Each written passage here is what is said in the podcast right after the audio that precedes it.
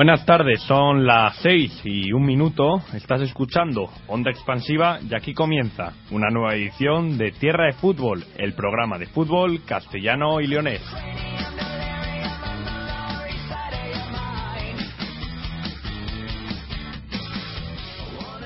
Otra semana más nos toca hablar del fútbol en Salamanca y es que ayer echó a andar un nuevo proyecto futbolístico en la ciudad charra Unionistas del, de Salamanca Club de Fútbol.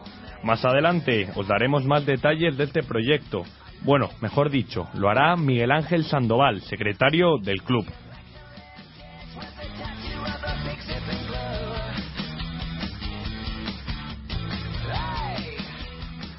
Obviamente no descuidamos la actualidad deportiva y como siempre os contaremos toda la actualidad de los nuestros, desde la primera división hasta la tercera.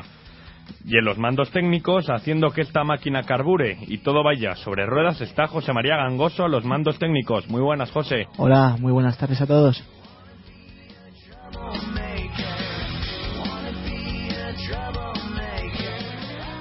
Y aquí, en este micro, hablando con ustedes, me presento. Álvaro García, que les dice que es un placer estar otra semana más con ustedes. Sin perder un segundo, vamos con la primera.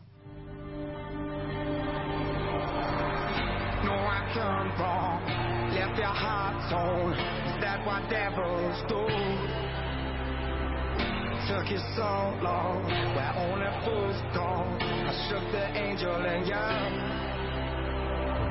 Now I'm rising from the ground Rising up to you. Filled with all the strength I find Nothing I can't do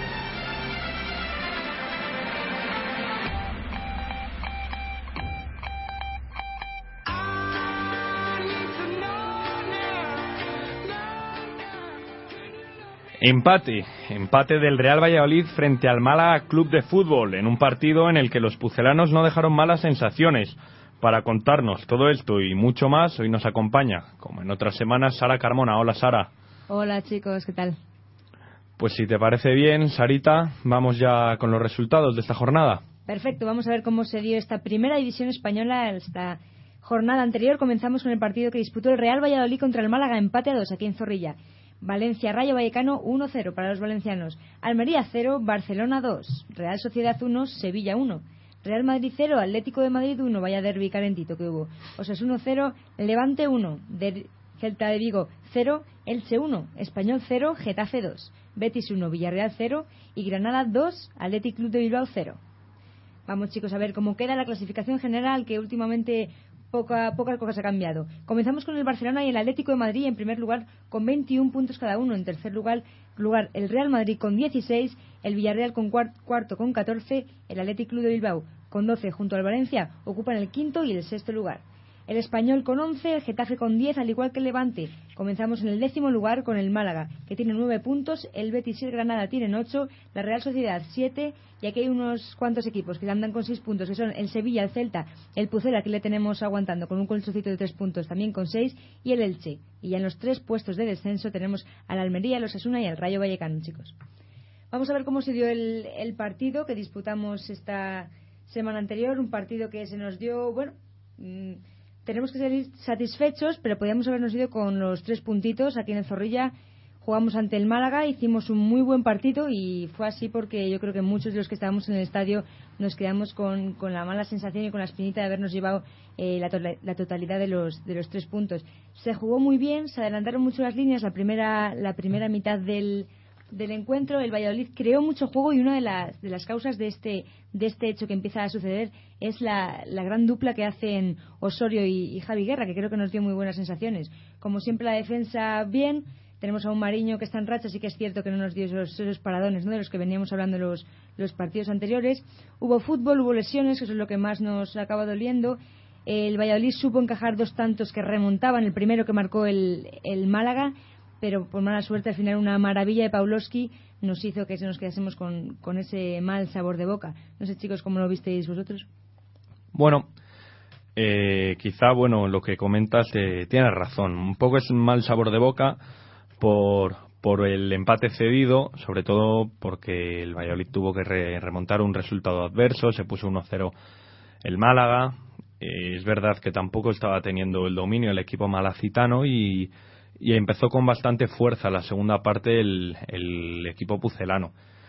Consiguió empatar en un córner muy bien votado por, por Ebert, remató Javi Guerra, falló también la defensa del Málaga Club de Fútbol y a los cinco minutos, en poquito tiempo, el Valladolid volvió a hacer el segundo también en un córner, aunque bueno, el segundo protagonista fue diferente, ya que aunque la sacó Patrick Ever de nuevo, la puso muy bien también. También falló un poco la defensa del Málaga, en este caso remató Osorio. Me gustó el Valladolid y, yo creía cuando había cuando marcó el segundo el equipo pucelano pues que podríamos estar quizá tranquilos, sobre todo porque no daba demasiada sensación de peligro el, el, Málaga. Pero bueno, en una jugada quizá un poco desafortunada en defensa, intentó sacar la jugada, la pelota más valiente, se la cedió al, al, a los atacantes del Málaga y bueno, pues llegó el balón al área, en el, el jugador del Málaga se giró muy bien, se giró muy bien, lo hizo espectacular hizo un buen gol y acabó 2-2. Eh, rabia porque creíamos que los tres puntos podrían quedarse en Zorrilla. Rabia porque eran tres puntos importantes y rabia porque ha sido un empate justo antes de un partido complicado como es el del Barcelona. Sí que es cierto, chicos. A mí me gustaría destacar, lo comentábamos ayer en, en Blanquivioletas, si el Real Valladolid lleva seis goles, tres de ellos han sido a balón parado.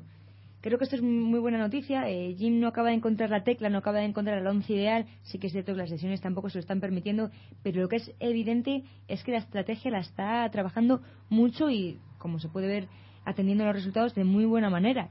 Y creo que esto es algo que puede dar bastante seguridad al, equipo, porque a pesar de, los factores que cambiantes y que, que van a acabar rotando, ya no solo los jugadores eh, por decisiones técnicas, sino también por la, gran racha, la mala racha que tenemos de, lesiones, esto puede ser un, seguro en cuanto, ya no al gol, pero a una leve seguridad, ¿no? Que nos puede permitir sacar eh, petróleo de donde no, no lo hay.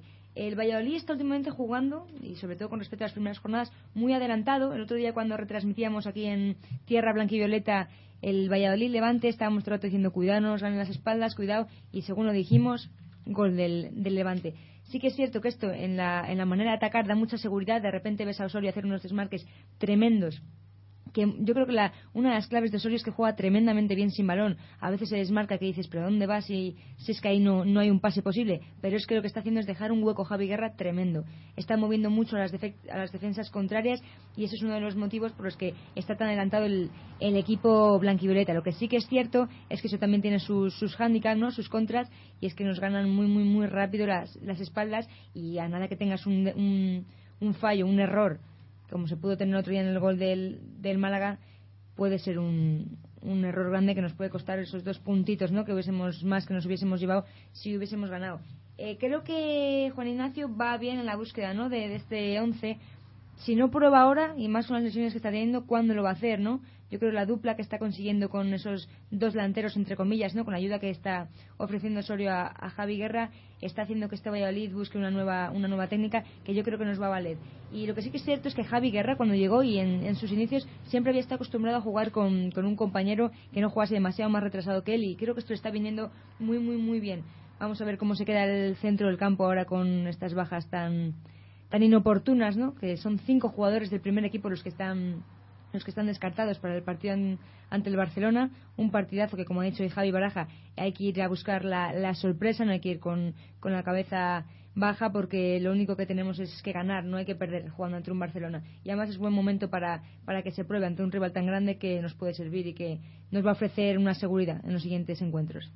Sí, yo, yo coincido con Sara en que no hay nada que perder y mucho que ganar el partido del, del, próximo sábado a las 10 en el Nou Camp y el Valladolid, bueno, pues el otro día me parece que dio mejores sensaciones, porque desde el partido contra el Getafe parecía, ese partido en casa que ganamos, parecía que el, equipo, sobre todo cuando viajaba fuera de, Zorrilla, como que le costaba más. A lo mejor el, el, pasado, el pasado partido recuperamos las buenas sensaciones que tanto se estaban de menos en, en Zorrilla, ¿no? Yo coincido con vosotros que la, la jugada fue muy desafortunada, la de más valiente que luego aprovechó un, Pavlovsky que hizo yo creo que el gol de la jornada y esperemos que a Barcelona, bueno, va a tener que hacer auténticas virguerías, Juan Ignacio, ¿no? va a tener que eh, girar muy bien el, centro del campo. El centro del campo tiene que gestionarlo muy bien debido a la baja de Víctor Pérez, Álvaro Rubio, eh, Luis Sastre. Entonces, eh, esperemos que dé con la tecla y por lo menos eh, plantarle cara a todo un Barça que está sin, sin su gran estrella y sin el mejor jugador del mundo, Leo Messi, que está tres semanas de baja y bueno, yo creo que para mí mejor que no esté Messi. No le deseo que no esté, pero para nosotros mejor que no esté. Si, está, si ya está Messi sería mucho peor. Hombre, eso, está claro, pero los que le vayan a sustituir tampoco tampoco son cojos. ¿eh? si queréis antes de pasar a, al próximo partido del, del Valladolid comentamos la próxima jornada. Perfecto, chicos. Vamos a ver qué partidos vamos a tener la próxima semana. Este viernes 4 comenzamos con el Villarreal Granada a las 8 de la tarde. Dos horitas más tarde, a las 10, también el viernes 4, tenemos el partido Málaga-Osasuna. Pasábamos al sábado 5 y comenzamos con el Elche Español a las 4 de la tarde. Dos horas más tarde, a las 6, tenemos el Rayo Vallecano Real Sociedad. Otras dos horas más tarde, tenemos una buena racha de fútbol con el Levante Real Madrid a las 8. Y ahora sí, a las 10, cerrando este sábado futbolístico, tenemos el partidazo Fútbol Club Barcelona Real Valladolid. Vamos a ver si, si damos la sorpresa, como decía Baraja. Pasamos al domingo 6 con el Atlético de Madrid Celta de Vigo a las 12 de la mañana, continuamos a las 5, a las 5 de la tarde con el Sevilla Almería, a las 7 con el Getafe Betis y pasamos ya al lunes, al lunes, no, seguimos el domingo, chicos, seguimos el domingo con el Atleti Club de Bilbao Valencia, que parece que Yuki ya empieza a remontar esa mala racha, ya encadena tres victorias consecutivas, vamos a ver cómo se da contra el equipo vasco. Esperemos que, se dé bien, porque, bueno, sobre todo al, al Valladolid, pero vamos, sin ser pesimistas, es complicado, es complicado. un partido contra el Fútbol Club Barcelona. Bueno, podemos estar contentos porque falta Messi. Bueno, sí, tiene nombre brasileño también, con una crestita que no es nada malo. En Acés, que tiene. Es que empiezas a mirar nombre por nombre y. Es que es complicadísimo. O sea, tal y como está la liga planteada, ¿vosotros creéis que algún jugador del Real Valladolid pudiera ir siquiera convocado con el Barcelona. O sea, no sería el cambio del cambio del cambio. Sí, tal y como está ahora pues, todos los presupuestos salariales, los límites y todo esto, la verdad es que es muy complicado que hay una liga bipolar. Yo creo, y más sobre todo hablando de esto que comentabas de la calidad de los jugadores del Fútbol Barcelona, en el Camp Nou yo siempre que es muy difícil ganar. A lo mejor en casa al Barça le puedes meter mano, pero en el Camp Nou, yo recuerdo la última una salida que fue con Clemente que al final nos ganó el Barça, nos goleó y ese partido si le ganábamos el Barça se salvaba en primera división. Entonces, ¿qué sacar bueno de esto? Mejor encontrar al Barça en esta jornada que ir al último partido al Camp Nou. Sí, la verdad es que todo lo que te vayas quitando al principio viene bien al final, hmm. pero no sé, ¿qué esperáis de este Barcelona? Evidentemente no se puede esperar nada malo este Messi no este Messi lo que tiene el Fútbol Club Barcelona es que eh, entre todos hacen muy buenos. Eh, luego ves que a veces se van jugadores de allí que aquí eran la leche y de repente se van y empiezan a aflojar un poquito porque cuando tú te rodeas de, estrellas como tiene el Barcelona al final todo parece más fácil. ¿Y por qué no, hombre? Yo creo que, no te digo yo que viese a Mariño en unos años cuando ya creo un poquito más de escuela ahí en el Barcelona, ¿eh? espérate a ver, a ver si por lo menos sigue aquí nos pagan un poco, ¿no? Pero yo creo que ante rivales de esta categoría, los jugadores que nos hacen falta a nosotros en el Valladolid son estos jugadores de oficio, esos de escuela, que aunque evidentemente no tengan el nivel que pueda tener unos jugadores del Barcelona o enfrentarse a, Xavi y Iniesta no fuese del todo gratificante, que diesen esa, esa talla que dan. Y por desgracia muchos de ellos están, están lesionados, ¿no? Eh, vamos a tener que tirar de mucha constancia, va a haber que tirar de mucho fútbol eh, de jugar tranquilos, de no intentar hacer la, jugada espectacular entre Osorio y Javi Guerra, porque como el Barça nos gana la espalda cinco veces, pues probablemente sean cinco goles. No va a ser como, como el otro día. Y a ver cómo refuerza, refuerza Juan Ignacio el medio centro, porque seguramente haya que tirar de cantera. A ver qué pasa, a ver qué pasa. Es, es importante, yo creo que, que el Valladolid mantenga el 0-0 en el marcador, que aguante mucho tiempo sin recibir un gol y luego buscar la sorpresa. Mm, no puedes decir que, que vas a perder, pero es un partido en el que tienes todas las papeletas para no conseguir nada positivo. Así que lo importante es estar sólidos en defensa y, buscar sorprender en alguna contra, en alguna jugada y e intentar dar el susto, ¿no, José? Mm, sí, yo creo que lo clave, la clave es que los primeros minutos el Barça siempre pega un arreón, tanto el Barça de Pepitito como el de ahora Tata, los primeros minutos parece ser que sale mucho más fuerte que, que los rivales y si aguantamos estos primeros minutos quizás pueda haber alguna alguna posibilidad porque el Barcelona yo recuerdo partidos en, el Nou Camp de la segunda parte ir 0-0 contra equipos más o menos de nuestra liga y, que le cuesta ya llegar pero es que se, ve una fórmula contra el Barça que me la digan ahora mismo porque yo todavía no la encuentro ni tú ni la mayoría de equipos europeos. Bueno, viene, viene, viene, otros que también, vamos, son un equipo de segunda como el Bayern de Múnich y les pueden ganar. pero con los mortales, con eh, futbolistas que, que, tienen los tacos en el suelo, es, es muy complicado, muy Tienen que tener el día muy mal y nosotros el día muy, muy Si la encuentras, patenta la José, que vas a hacer si, si la encuentras, vamos, vienen todos los equipos de primera división. La publicamos el lunes, aquí el martes, aquí otra vez en Cuidado que podría acabar en segundo el Fútbol Club Barcelona con eso, ¿eh?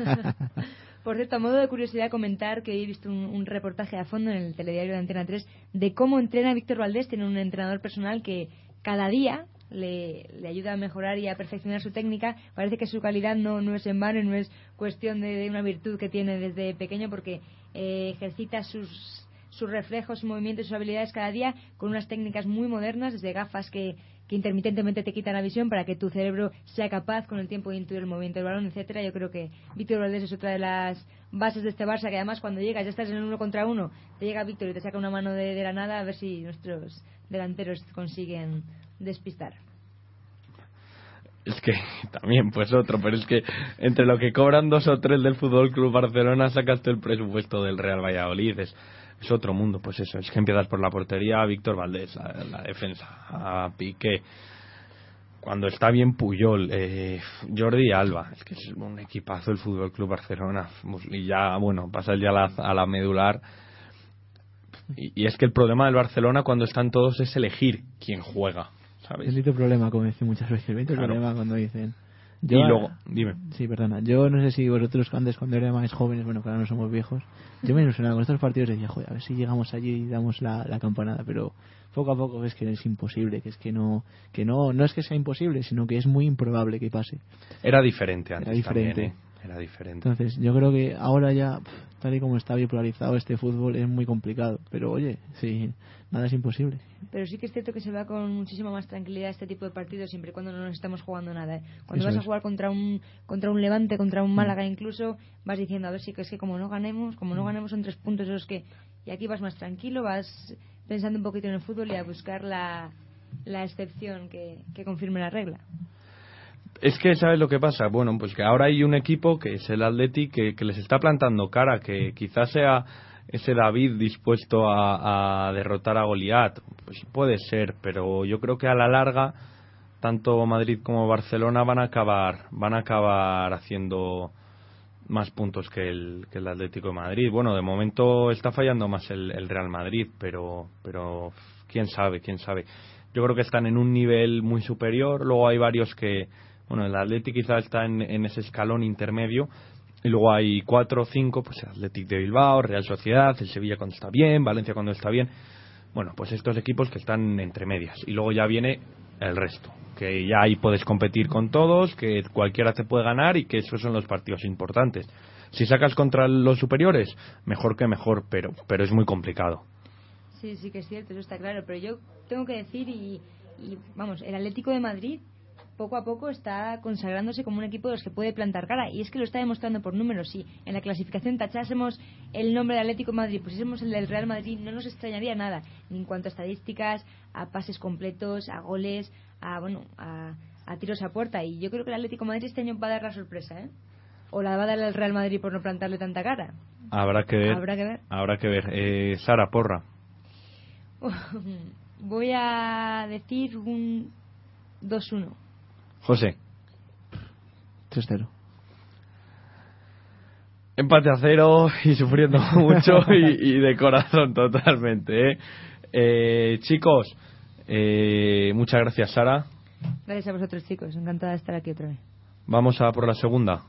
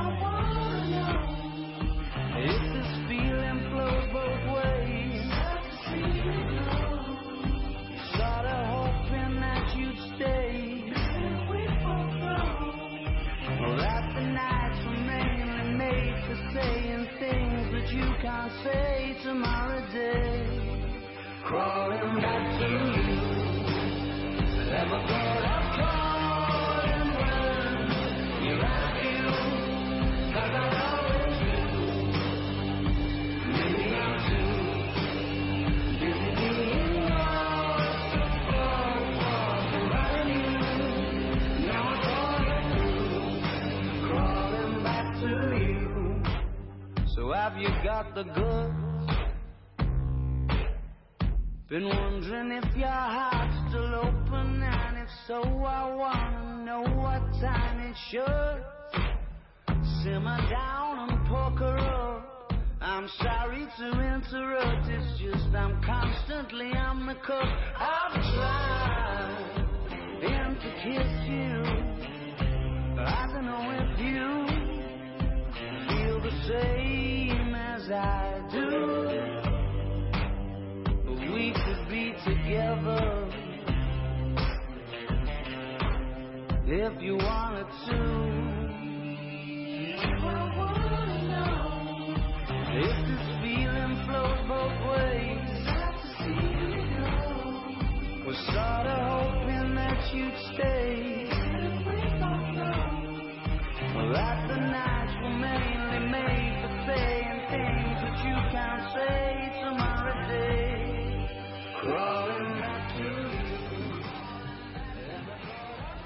estamos ya con la segunda división, que esta jornada hemos tenido choque, hemos tenido un choque castellano y leonés que ha caído del lado local al vencer el Mirandesa la Sociedad Deportiva Ponferradina.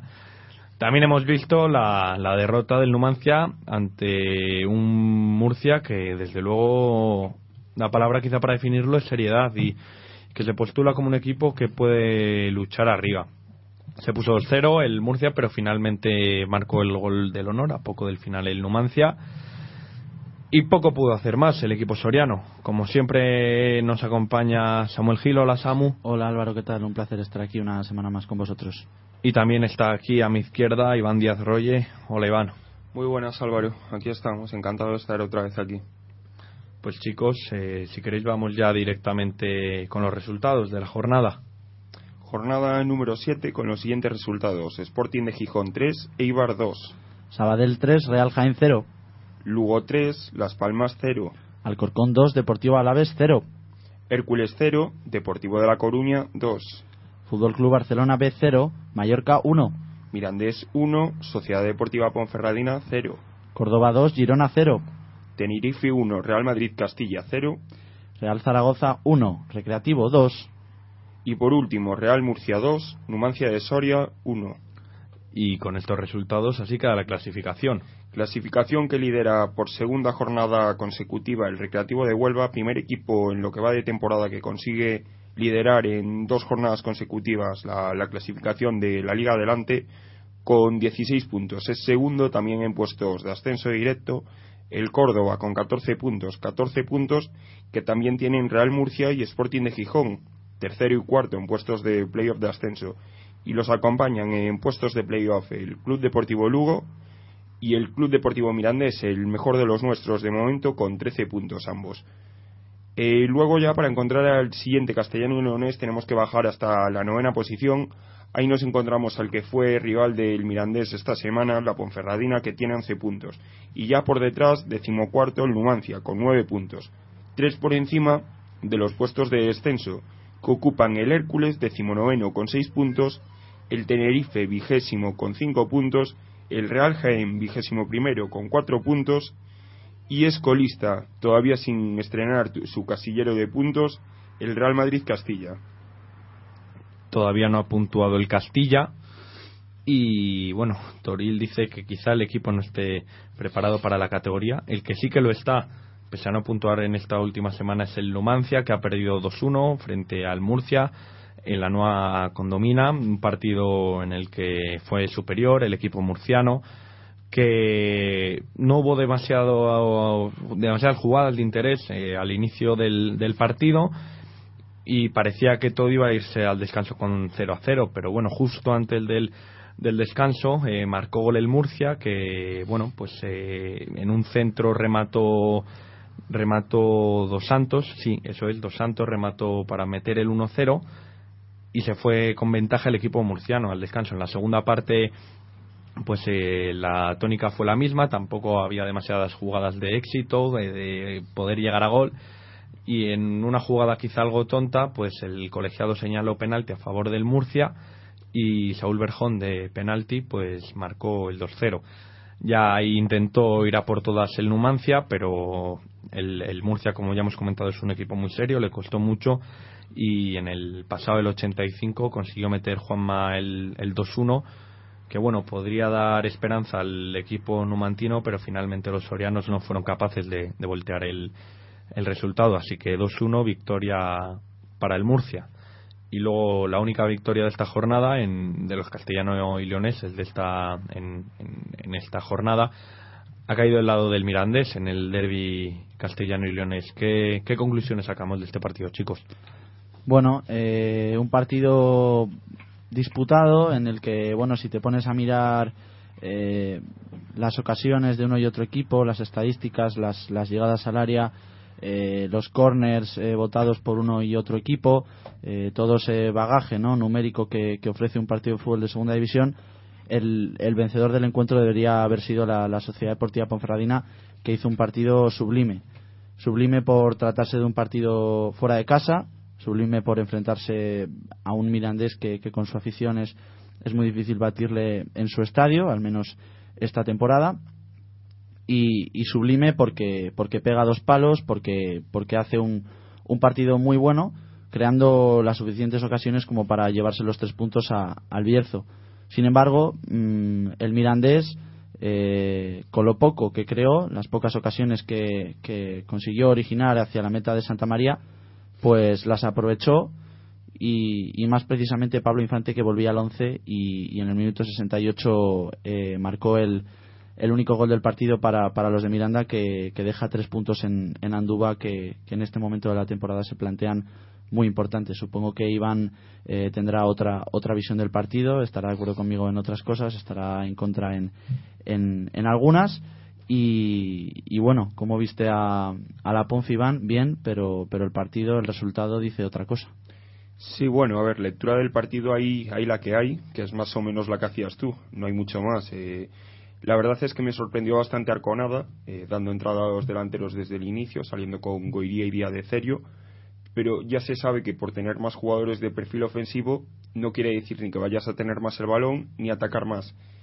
Eh, dominó la Ponce completamente el partido, especialmente digamos que tres cuartos a partir del gol de, Pablo Infante, pues sí que el Mirandés controló bien el partido.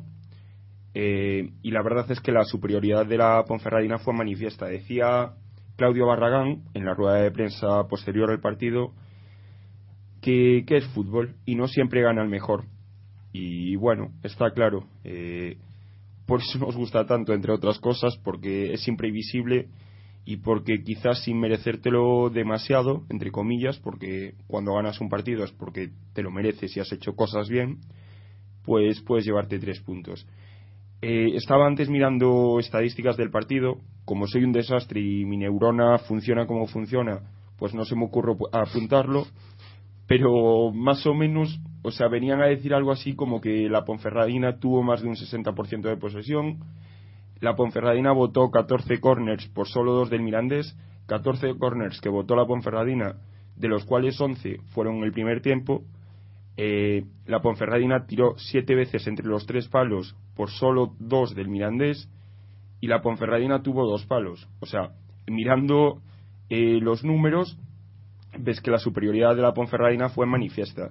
Pero al final no encuentras el gol, el Mirandés sí lo hace, el Mirandés supo sufrir y se lleva tres puntos importantísimos hasta el punto de que la semana pasada teníamos a la Ponferradina en puestos de ascenso directo, esta semana la Ponferradina es novena y el Mirandés que parecía que había decaído un poquito pues se nos coloca ya quinto o sexto, en sexto si no me equivoco, sí, en posiciones de playoff de ascenso. Bueno, eh, sumar a lo que a lo que dice Iván, que un, un buen titular para, para el partido, que ya lo hizo el, el mundo deportivo el pasado sábado, sería que la, la Ponferradina perdona, el Mirandés no. Sería un lo hizo, lo hizo el mundo deportivo, yo creo que eso lo hizo en, en realidad la agencia F, porque el titular del marca era muy parecido y citaba como fuente F y un artículo que leí en el diario de León también tenía creo que ese mismo artículo y citaba como fuente a la agencia F. Bueno, yo he, sí, bueno, el titular es acertado, en esencia te he podido leer el he podido leer al, al, al mundo deportivo y he visto ese titular. Eh, clave fue para el partido la entrada de Pablo Infante, eh, más que por el gol, por, por el cambio que le dio al, al equipo. Como ha dicho Iván Arconada, movió piezas eh, tiró un poco más de pizarra, puso a dos delanteros arriba, en el medio puso a Galarreta con Iván Agustín, que dieron un poquito de, salida de balón al, al Mirandés, si bien no, no terminan de aprobar su asignatura pendiente, ¿no? que es el juego. Y, y Pablo Infante que entraría en el minuto 28 por Borja Docal, el nuevo fichaje de este verano que aún no ha dado su mejor rendimiento. Eh, para cambiar un poco el, ataque del, del, Mirandés, que como decía Iván, por poner dos delanteros no te aseguras una mayor presencia ofensiva. Y, y en el minuto 68, pues tras una, una larga y buena conducción de Asier Goiría, eh, que asistiría a, a, Pablo Infante, pues este no, no perdonó ante, ante Santa María.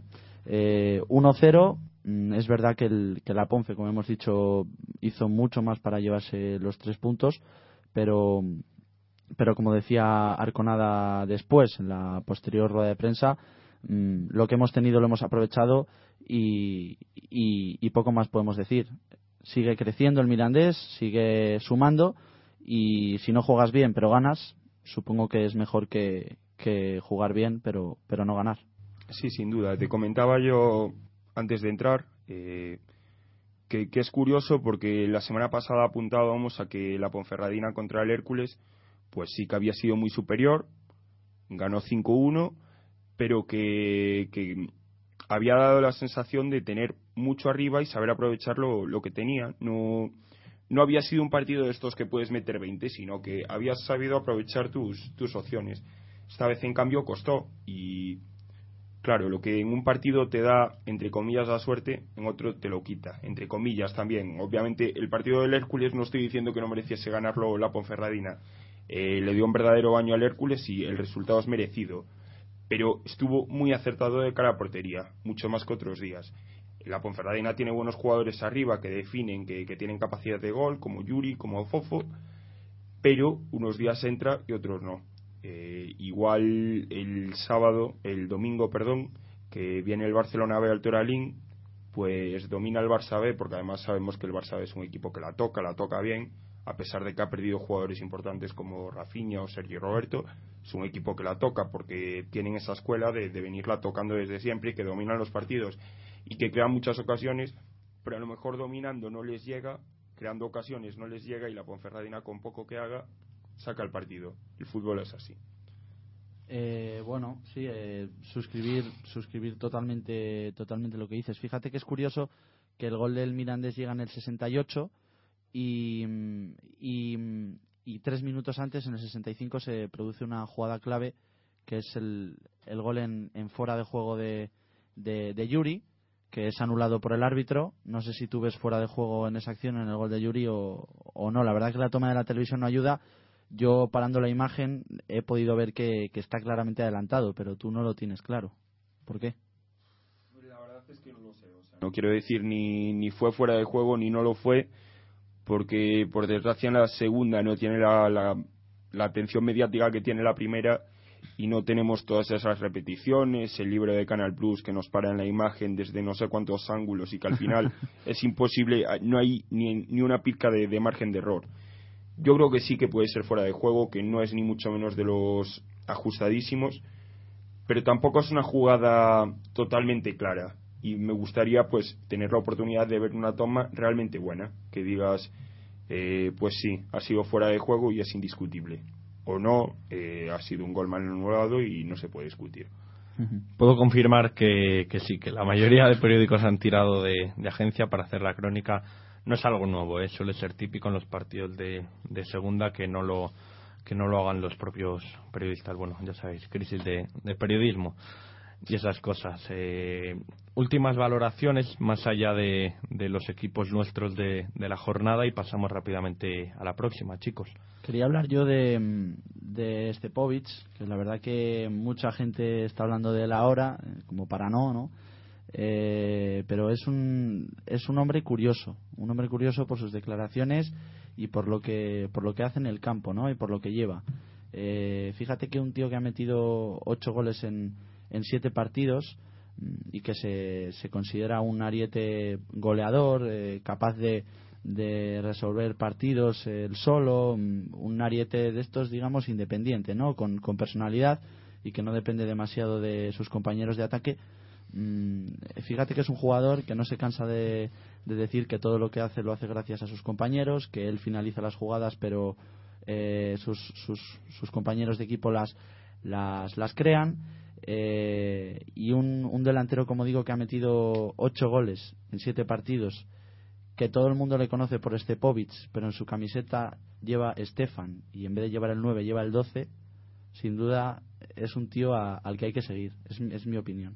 ¿Cómo te gusta chufar de descubridor de talentos? Eh? Cuando de este cuando de Stepovic estuve hablando yo hace un mes y medio más o menos aquí diciendo que me parecía un verdadero delanterazo y que me gustaba sí, pero, mucho pero el equipo no que había hecho el Sporting el de 12. Gijón. No sabías que llevaba el 12 ni que llevaba Hombre, el son detalles que, que uno no se fija. Sí. Hay que ver fútbol, Iván, hay que ver fútbol. Eh, me gustaría destacar también, me vais a llamar pesado porque es raro que hable de este equipo, la verdad Lugo. es que sí, pero, Lugo, Lugo. pero tuve la oportunidad de ver el partido del Lugo contra, contra Las Palmas y auténtico recital el que, el que dio el equipo de Quique Setién, que, que transmite muy muy buenas sensaciones y bromeaba yo un poquito el otro día en Twitter diciendo que, que si el Atlético de Madrid dentro de sus posibilidades o sin dentro de sus posibilidades eh, en, en valores absolutos digamos es la perfección sin, eh, la perfección sin balón el Lugo dentro de sus posibilidades siendo un equipo humilde que no tiene jugadores que destaquen demasiado es eh, casi la perfección con balón es, es una gozada verlo jugar al fútbol, de verdad. O sea, el gol del otro día, te enseñaba el vídeo, a ti, Samuel, el otro día. Sí. Eh, el gol que marca Carlos Pita después de una pared con, con Iván Pérez, jugada que, que llega a mano a banda después de varios toques, es una verdadera gozada futbolística. No, sí, sí, estoy de acuerdo. El Lugo, eh, fíjate la, la plantilla que tiene con, con Renella arriba, con, con Pita, con Héctor Font, si no me equivoco. No, Héctor Font está en el Hércules. Héctor Font se ha ido al Hércules. Héctor Font se fue. Bueno, aún así una... que, que el Hércules, por cierto, merece capítulo aparte también porque lo vi contra el Deportivo el domingo por la mañana. Tiene, para mí tiene una gran plantilla, tiene jugadores muy destacables, Héctor Font, eh, eh, Gaia Zulín, De Lucas, Portillo, Dioni, tiene jugadores de renombre dentro de lo que cabe para segunda y en teoría una plantilla medianamente buena para luchar por el ascenso. Es que, de hecho, ya lo comenté la semana pasada, después de que perdiese 5-1 contra la Ponferradina. Y, y la imagen que dio contra el Depor me pareció verdaderamente bochornosa. O sea, y, vaya por delante que yo considero que el Depor es un buen equipo, que pese a su situación económica y tal, ha sabido moverse y ha hecho un equipo competitivo. Pero lo del Hércules, de verdad que yo no le encuentro nombre. Y la liga es muy larga, espero que se acabe metiendo arriba, pero la verdad es que me tiene muy mala pinta. Lo que quería decir del Lugo es que eh, tiene muy buen equipo, pero sin, sin jugadores demasiado contrastados. Pero al final yo creo que es, es incluso mejor. Fíjate que tiene hombres como, bueno, Manu, al que hemos entrevistado aquí, lateral izquierdo, eh, de garantías, eh, Fernando Seoane, eh, Ernesto, que le recordaréis porque por, por su pasado eh, en el Alcorcón, en aquel famoso 4-0 frente al Real Madrid, eh, como Carlos Pita, que lo mencionabas tú antes, Iván, eh, con, con, con René y arriba, con, con Yago Díez, con Decoz, pues es un equipo que no tiene demasiados, demasiadas estrellitas, digamos, ni jugadores que están de vuelta, pero es un equipo unido y sobre todo que, que sabe a lo que juega. ¿Sabes qué pasa? Que, que Lugo, y creo que lo he comentado más veces, eh, no sé si es Quique Setién, si es Lugo, que es una ciudad tranquila para un futbolista, si es el club, que es un club eh, cumplidor y en el que estás tranquilo, sabes que cobras, que no, no, te, no te firman grandes contratos porque es un club humilde que no te puede pagar demasiado. Pero tú vas y sabes que, te lo van a pagar, no como si te vas a un Hércules, a un Racing de Santander sin querer faltarle el respeto a nadie. No sé si es Carlos Mauriz, el director deportivo, que, que ha demostrado tener un ojo impresionante, pero la realidad es que el año pasado, o sea, desde la llegada de Quique Setién, vamos a poner que fue hace cuatro años, eh, hubo un año que, que- que quedó campeón de grupo en segunda B y no subió. Estaban entre otros Azcorra, Rollo, Sí, sí, sí. eh, pues no subió. Al año siguiente renovó prácticamente el equipo entero, ascendió. Se fue medio equipo el primer año en segunda, que fue el anterior. Fichó muchísima gente. Pues hizo una temporada más que, más que aceptable y si se llegan a enchufar, si se llegan a enchufar habrían, habrían luchado por el playoff de ascenso. Les faltó un poquito, pero por ejemplo, Oscar Díaz o Joel, que habían sido jugadores que, que no habían destacado entre comillas mucho nunca y, y se, les ve- eh, se les veía que tenían condiciones, pues estuvieron en el once ideal de la liga de la liga adelante y eso demuestra lo que es capaz de sacar de los jugadores. No sé si el club, si es el club, el entrenador, la ciudad, el director deportivo que tiene buen ojo, no lo sé, o quizás sea que se ha juntado todo. Pero es curioso porque este año ha llegado Renella, por ejemplo, que el año pasado estaba en el Córdoba, lo ha fichado el Betis, lo ha cedido al Lugo y está dando un rendimiento excelente. Y, y como ese caso, hay muchos. Sí, sí, lo que digo, un equipo que no puede no apuntar demasiado alto, pero del que se saca su, su, su mayor versión y es lo que está haciendo en este caso Quique Setién. ¿Cómo ves, me gustaría preguntarte, Álvaro, al Zaragoza? Bueno, eh, ya sabemos, octavo, ya no sabemos que, que es complicado al principio para estos equipos. No solo el Zaragoza, también le costó también al Mallorca, que parece que está encontrando una dinámica positiva. Habrá que ver con, con el Zaragoza. Está teniendo, pues bueno, derrotas quizá contra equipos que no se esperaba, contra, por ejemplo, un Barcelona B, que son gente muy joven, contra el, el mismo Lugo, que quizá pues por nombre deberían deberían echar para atrás a estos equipos pero pero le está costando al equipo zaragozano y eso que a mí me parece que tiene muy buena plantilla sobre todo la parte de tres cuartos que es más que destacable pero les está Solo con costando Barquero Montañés, pues ya asusta. Para segunda. que Montañez ya destacaba en segunda lo ha hecho muy bien en primera y Barquero igual son jugadores de gran Sí, sí. calidad si queréis vamos ya con la próxima jornada Pues vamos con la próxima jornada. Eh, empiezo con los resultados del eh, con los partidos del sábado. Dos partidos para las seis. Eh, el primero de ellos de uno de los nuestros, el Numancia, que reciben los pajaritos al Sporting de Gijón. Y el otro partido de las seis de la tarde eh, en el estadio de Gran Canaria, Las Palmas, Córdoba. Ya para las seis y cuarto, o sea, prácticamente coincidentes en hora, eh, juega otro de los nuestros, el Mirandés, que, que visita Riazor. Abrirá la jornada dominical el domingo 6 de octubre de este año 2013 a las 12 de la mañana un duelo de dos ex primera división. El Mallorca que recibe en Soimois al Real Zaragoza, un partido que será televisado y que sin duda no debemos perdernos, con, un, con dos equipos que están en progresión, en línea ascendente, viniendo de, de menos a más y trabajando por volver a la, a la primera. Ya para la tarde, a las 5, el primero de los cuatro o cinco partidos que se juegan a, a esta hora será uno de un partido de los nuestros, de los castellanos leoneses. Esta vez será la Sociedad Deportiva Ponferradina la que reciba en el Toralín al filial del Fútbol Club Barcelona. Un partido sin duda interesante, como decía Iván, para ver eh, si la Ponfe realmente está al nivel que, parece estar, ¿no? Eh, siguiente partido a las 5 de la tarde, Recreativo de Huelva Tenerife en el nuevo Colombino, también a las 5 Real Jaén Real Murcia en la victoria, a las 5 también Girona Sabadell, un Girona que últimamente está de capa caída, el Sabadell que viene de, de, ganar 3-0 en, en su estadio. al Real Jaén. También a las 5, último partido a esta hora, la Sociedad Deportiva Ibar que recibe en Ipurúa al Alcorcón, un equipo en un gran estado de forma y más después de haber ganado 2-0 al, al Deportivo Alavés. A las seis y cuarto, el Real Madrid Castilla, equipo que lleva siete derrotas en siete partidos, recibe en su casa, en Valdebebas, al Club Deportivo Lugo, a este equipo gallego del que nos hablaba Iván, equipo compensado que sin duda eh, tratará de seguir alargando esta desgraciada racha de, del, filial, del filial blanco del equipo de, de Toril. Cerrará esta octava jornada de la Liga Adelante de la segunda división del fútbol español un interesante Deportivo a la vez, Hércules en Mendizorroza a las nueve de la noche. Y si queréis ya vamos con los partidos de, de los nuestros. Bueno, el, el Mirandés que, que lo tengo lo tengo por aquí, se me ha perdido. Eh, mi madre, que se me ha ido el, Visita a Coruña. Visita, lo tenía, además te iba a preguntar por, por, el, por el Deportivo. Visita a Coruña eh, con, con la única duda de Borja Docal que fue sustituido por molestias en el minuto 28 de la, de la pasada jornada frente a la Sociedad Deportiva Ponferradina.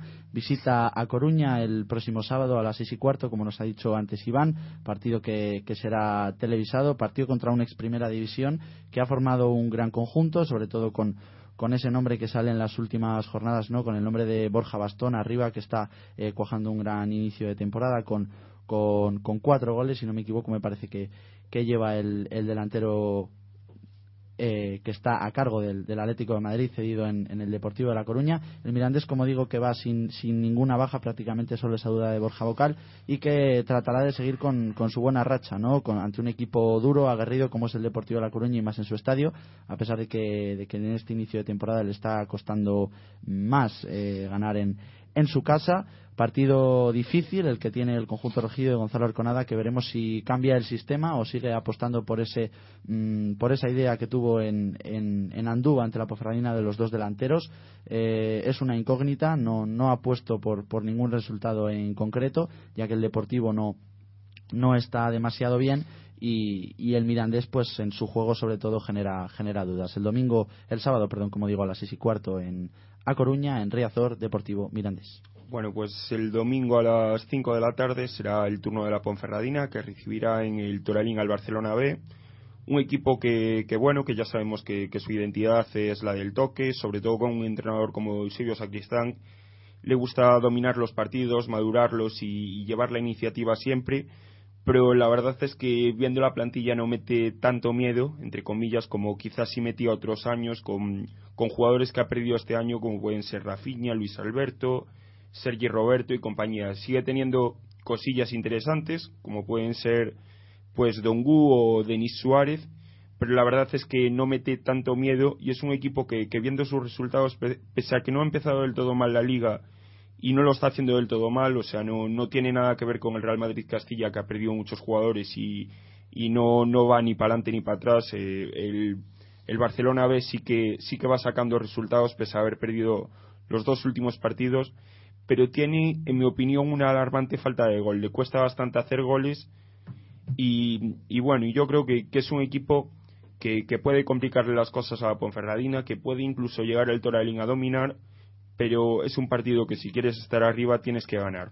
Así que, en definitiva, partido para sumar tres puntos, partido para seguir creyendo que, que se va a poder luchar otra vez por el playoff de ascenso, partido para, para ganarlo, en definitiva, eh, Ponferradina, eh, Barcelona B, a las 5 el domingo.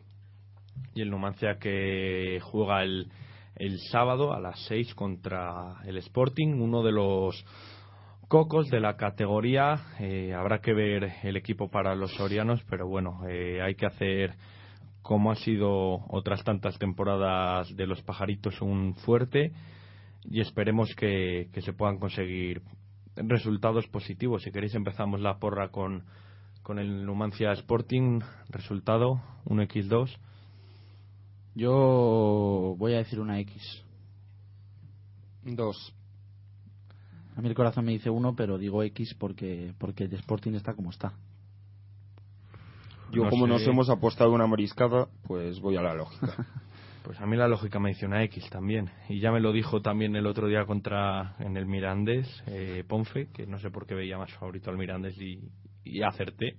sigue abonado a la X Álvaro Y en el Depor Mirandés, En el Depor Mirandés, mm, yo voy a poner un 2. Yo voy a poner un 1. y yo voy a poner una X también. ¿Cómo te tira la tierra, Iván? Es increíble. Y bueno, pues el, el último nuestro, la Ponce Barça B. La Ponfe Barça B.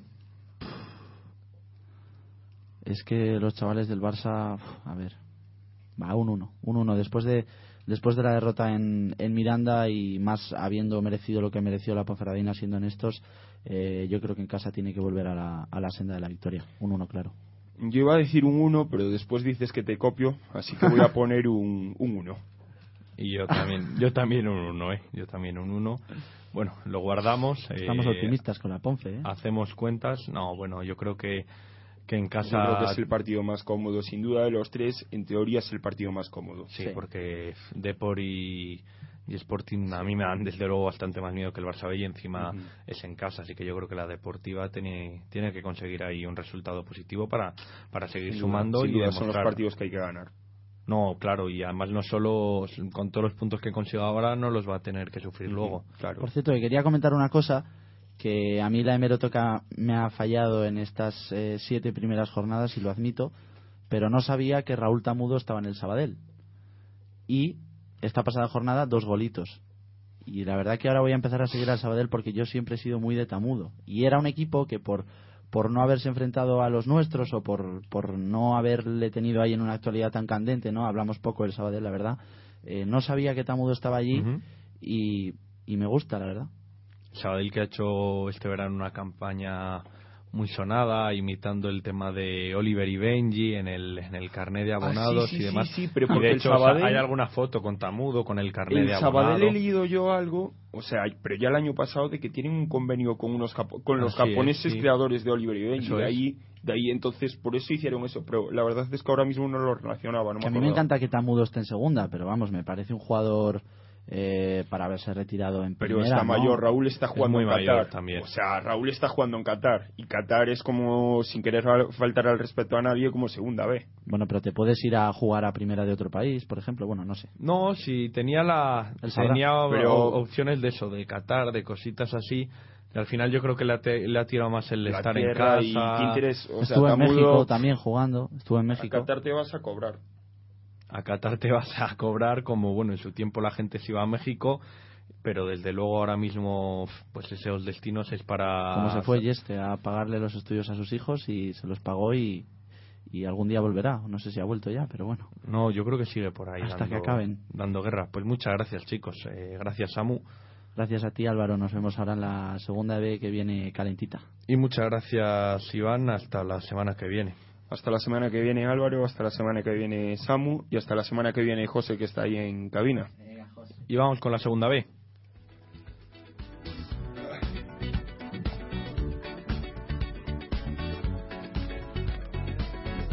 like the legend of the phoenix. All ends with beginnings. What keeps the planet spinning? Ah, the force from the beginning.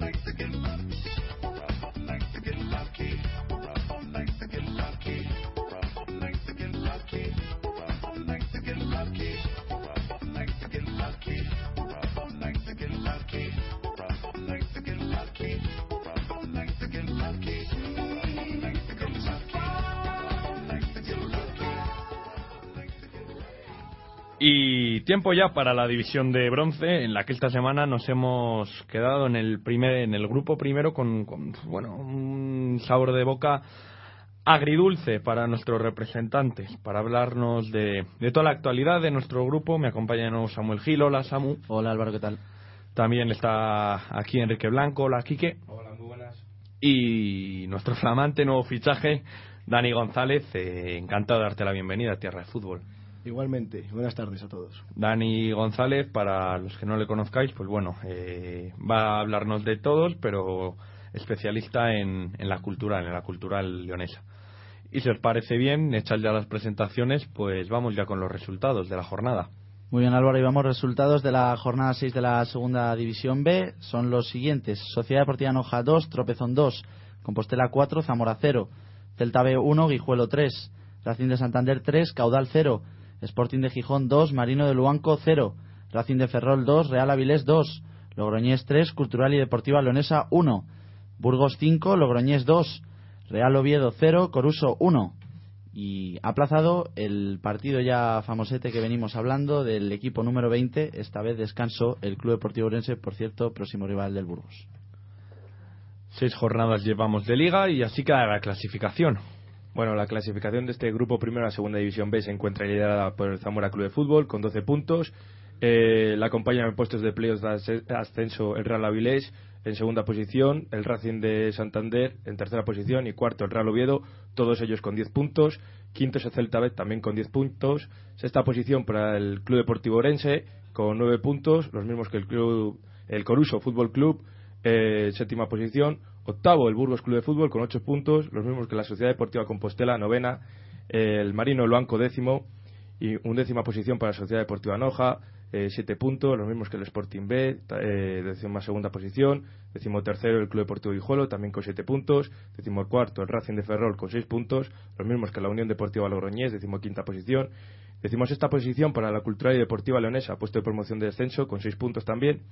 Y en puestos de descenso ya, eh, Sociedad Deportiva Logroñés, decimos séptima posición con cinco puntos, decimo octavo el Club Deportivo Tropezón con dos, eh, los mismos puntos que el Caudal en decimonovena posición y colista el famoso equipo 20. El equipo fantasma sigue último en la clasificación. Parece Y- que no arranca todavía, ¿no? No, no. eh, todavía, bueno, pues ahí anda Casper y compañía en el equipo, pero no consiguen puntuar. Menudo, menudo bochorno todo esto, pero bueno, eh, vamos a hablar ya de lo que es fútbol, lo que no son despachos y valoraciones de la jornada.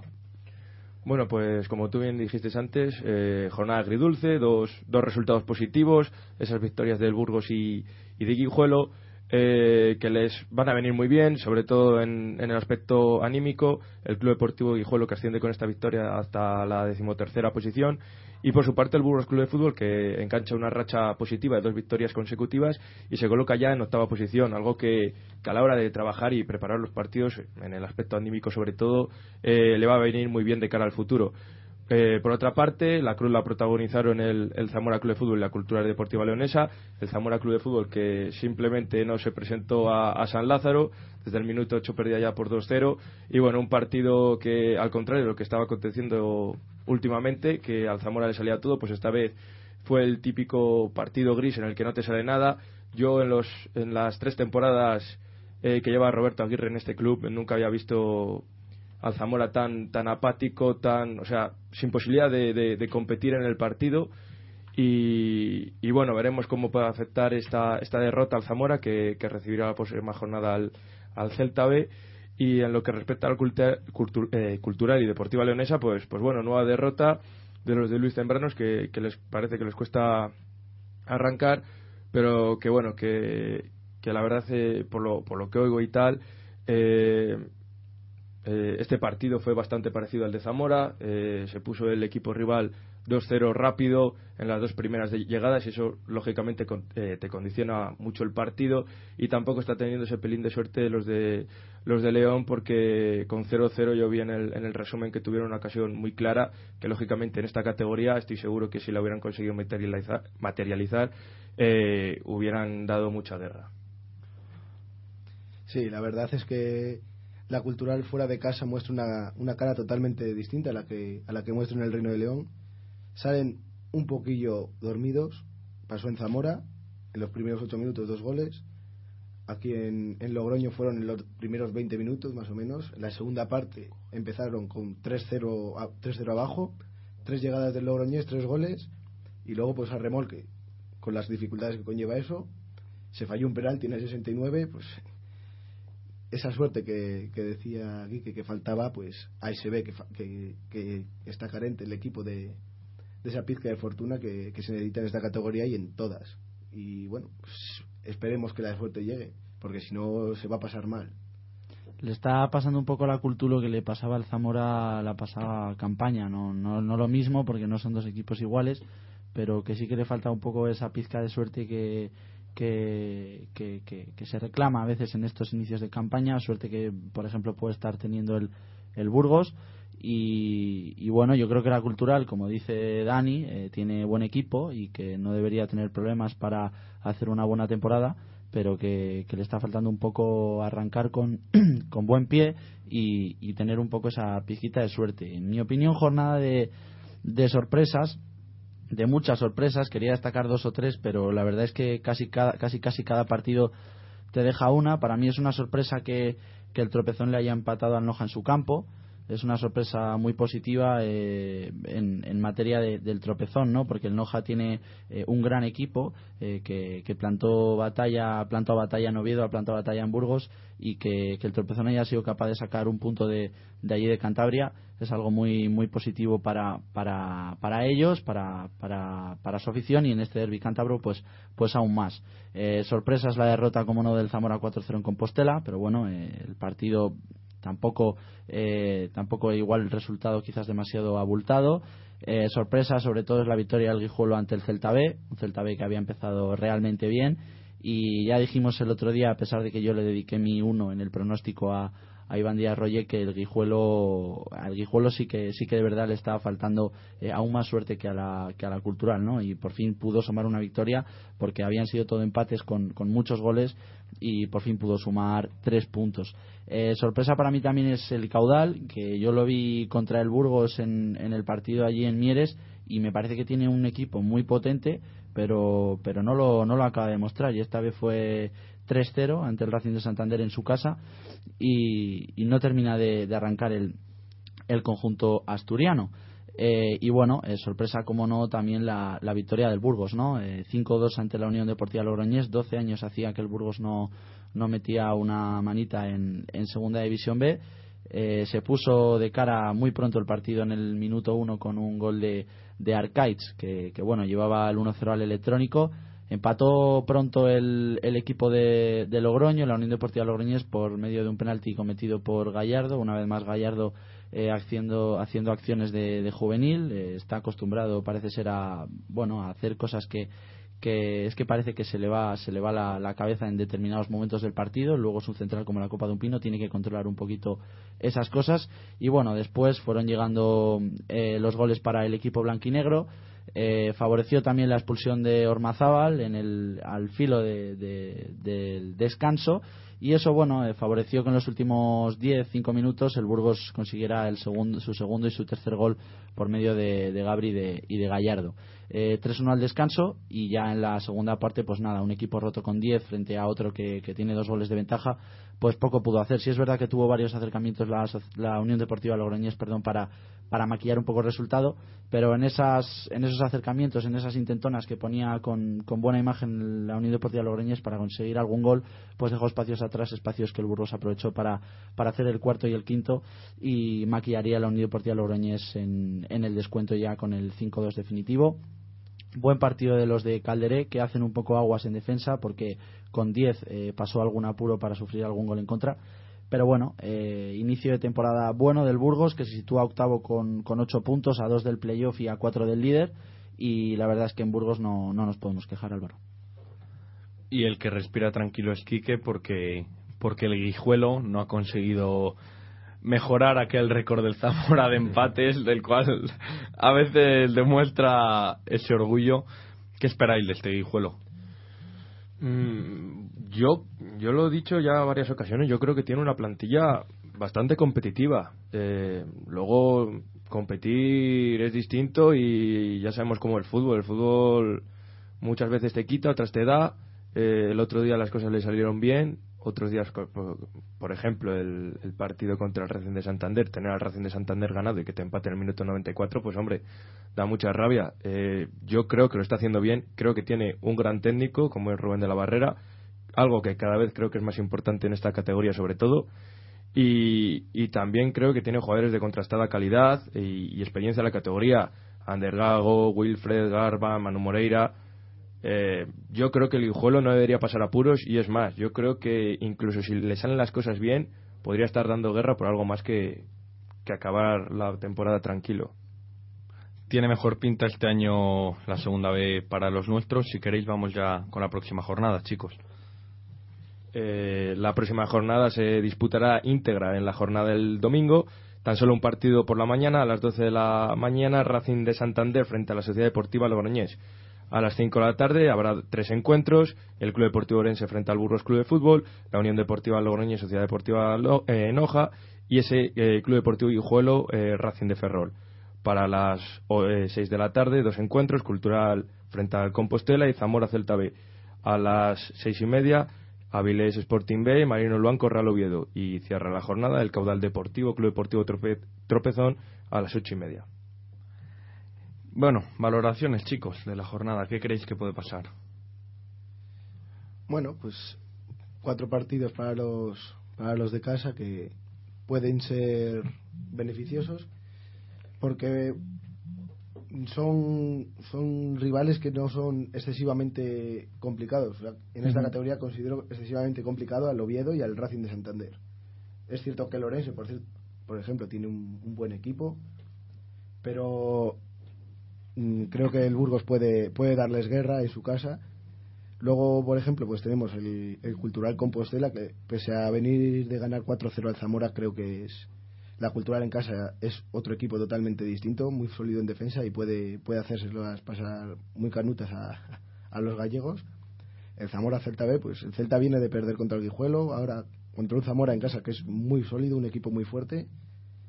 Y por último, pues el Guijuelo contra el Ferrol se juega en casa, vienes de ganar con la moral con la moral alta, todo está todo indica que la victoria puede caer de- del lado chacinero. Yo antes de seguir con las valoraciones quería preguntarle a Dani eh, cómo ves a la cultura en ataque con la incorporación de Diego Torres y con, con Ortiz. Si está coja o no. Yo creo que son dos delanteros diferentes y buenos, válidos para la categoría. Cierto es que no están metiendo goles. Ortiz, de hecho, falló un penalti el, el domingo. Pero son dos delanteros que han demostrado cosillas y que les está faltando lo mismo que al equipo, la suerte del gol. Y creo que poco a poco, sin, sin presionarles, con tranquilidad, pueden llegar los goles de los dos delanteros. Cuatro goles lleva la Cultural. Es el, el principal hándicap del equipo, la falta de gol. Porque en defensa En juego, ¿qué tal está? no hace mal juego, no hace el típico juego porque mucha gente cree que jugar bien es tocar el balón. La cultural no toca el balón. La Hay muchas maneras de jugar bien al fútbol. Eso es. La, la cultural es muy sólida en, en defensa y sale rápido el contraataque. Y eh, en jugadas de estrategia pues se maneja bastante bien. Ha marcado contra el gol, el único, la única victoria ha sido con un gol de, de estrategia. Entonces mm, dentro de este estilo de juego la cultural lo hace bien y es un estilo de juego muy válido para esta categoría. Yo a mí me gustaría apuntar eh, en esta jornada que ya se encuentran en, en puestos de playoff tres equipos que yo considero muy, muy fuertes en esta categoría. Real Avilés, Racing de Santander y Real Oviedo. Yo creo que esos tres equipos se van a estar con muchísimas posibilidades de, de jugar el playoff la próxima temporada. Y el Zamora, ¿no? La cuarta, el Zamora también, pero, o sea, está ahí arriba, pero ya lo veo más complicado. Yo creo que, que, que, bueno, que ya esos tres equipos va a ser difícil sacarlos de ahí. Eh, creo que luego el Orense podría dar guerra por ahí también. El Noja creo que todavía está demasiado abajo. Y con respecto a la próxima jornada, rápidamente me gustaría decir unas cosillas. Eh, ese Orense Burgos, yo creo que el Orense tiene un gran equipo, pero el Burgos está compitiendo muy bien en todos los partidos. Creo que va a dar mucha guerra. Eh, está sabiendo competir. El Guijuelo frente a Racing de Ferrol, que viene a ganar, eh, ya sabemos todos que también el campo del Guijuelo es muy difícil. Yo creo que, sería factible también la victoria de, de los chacineros. Ese Cultural Leonesa frente al, al Compostela, que como muy bien dich- ha dicho Dani, pues, pues la Cultural es otro equipo en casa, es muy sólido. Esperemos que, que también se pueda llevar la, la victoria. Y ese Zamora Celta B, que yo creo que son dos equipos que son dos incógnitas. Yo creo que son dos equipos que se han encontrado en una situación demasiado favorable que ninguno esperábamos que fueran a estar tan arriba y la verdad me parece muy muy difícil para, para mojarte en cuanto a poner un resultado en lo que pueda pasar en, en este partido. Hablando yo de, de mi valoración personal, nada más decir que, que, bueno que el Burgos viaja a Ourense con, con las bajas de Sergio Torres y de Héctor y de Aurreco. Eh, Héctor y Sergio Torres son dudas, Aurreco es baja por lesión. Quería comentar que no lo he dicho antes que ya no jugó no jugó contra la Unión Deportiva Logroñés y lo hizo Alex Ruiz en portería, el portero suplente que lo hizo eh, magníficamente bien. Buena sorpresa la que nos llevamos con, con Alex, la verdad que viene haciéndolo muy bien. Eh, creo, como ha dicho Dani, que esta jornada nuestros equipos tienen partidos asequibles, que el Guijuelo después de ganar 1-3 a todo un a todo un Celta B puede hacerlo bien frente al Racing de Ferrol, que la Culto ante el Compostela también puede volver a la senda de la victoria, que, bueno, que el Zamora ante el Celta B puede plantar batalla y por qué no imponer su condición de líder y que el Burgos seguro dará dará guerra a Neurense, un Neurense que con la marcha de John ha perdido gol pero, pero que sigue manteniendo un buen plantel, ha renovado a bastantes jugadores de la pasada campaña y, y seguro pondrá las cosas difíciles a los de Calderé, que seguirán, querrán seguir eh, continuando en una buena posición de la tabla y haciendo las cosas bien en este comienzo de temporada, Álvaro. Porra, Cultural Compos. Uno. Uno. Uno. Uno también. Zamora Celta B. Uno. Uno. Yo voy a decir X. Uno. eh, Guijuelo Orense, ¿puede ser? Sí, Guijuelo. Guijuelo. Eh, perdón, no, contra. Guijuelo el, Racing de Ferrol. Contra el Racing de Ferrol, eso es. Guijuelo Racing de Ferrol, uno. X. Yo uno también. Uno. Yo voy a decir todo, todo positivo esta semana. Y, perdón, Orense, Burgos, eh, Burgos, perdón. X. Voy a hacer una X porque, bueno, eh, yo creo que no, no vamos a ganar la liga, con lo cual no podemos ganar todos los partidos. Así que un empatito en tierras gallegas vendrá bien. Yo también apuesto por la X porque Ocouto es un, un campo complicado. Eh, dura visita para el Burgos, el gran equipo el Orense, así que, pero el Burgos, como he dicho, un equipo batallador, yo también creo que va a sacar algo positivo, una X. Yo creo que un 2. Yo creo que, que Vamos podemos, ahí. podemos Vamos. vivir Pleno. el pleno, el primer pleno de esta temporada. Espectacular Álvaro en segunda B, inédito. A ver si hay más, ¿eh? Ni una X y todo victorias para nuestros equipos. Bueno, Y bueno, aunque no sea de segunda B ni tampoco de tercero, eh, ha llegado el momento de hablar de un proyecto, de, de un proyecto bonito del que ya hemos eh, hablado antes un poco, que es que ayer se presentó en Salamanca un nuevo club, el Unionistas de, Salamanca, club de fútbol, un concepto diferente de, de club y para hablarnos de ello, pues qué mejor que, que alguien que está en el equipo. Nos acompaña hoy en Tierra de Fútbol Miguel Ángel Sandoval, secretario del club. Muy buenas, Miguel Ángel. Encantado de, de poder charlar contigo un rato. Hola, buenas tardes. Muchas gracias por, por interesaros por, nuestro equipo, por nuestro club. Bueno, pues nos interesamos por, por todo el fútbol castellano y leonés y más, más eh, últimamente de, de todo lo que hay en Salamanca porque están las cosas un poco, quizá, pues por decir algo, raras. La, la primera pregunta que, que quiero hacerte es, es bastante directa, en cortito y, y al pie. ¿Qué es Unionistas? Pues Unionistas es un club que nace de, un grupo de aficionados que tras la desaparición de la Unión Deportiva Salamanca no nos veíamos encuadrados dentro de ninguna de las dos eh, opciones que se que parecían presentarse, que es el proyecto de Hidalgo y la cantera que se desligó del club y con, con el apoyo de, las señas que, que pertenecieron a la Unión, pues eh, decidimos tirar para, para adelante de un proyecto que naciera de los aficionados y que, empezara desde lo más bajo, que es donde, donde creemos que debe empezar todo club que, que, comience su andadura y no comprar categorías ni tampoco ganarlas en, los juzgados. Y, y es un proyecto de aficionados en el que lo importante va a ser los socios y un proyecto democrático en el que cada socio va a tener voto, un socio un voto.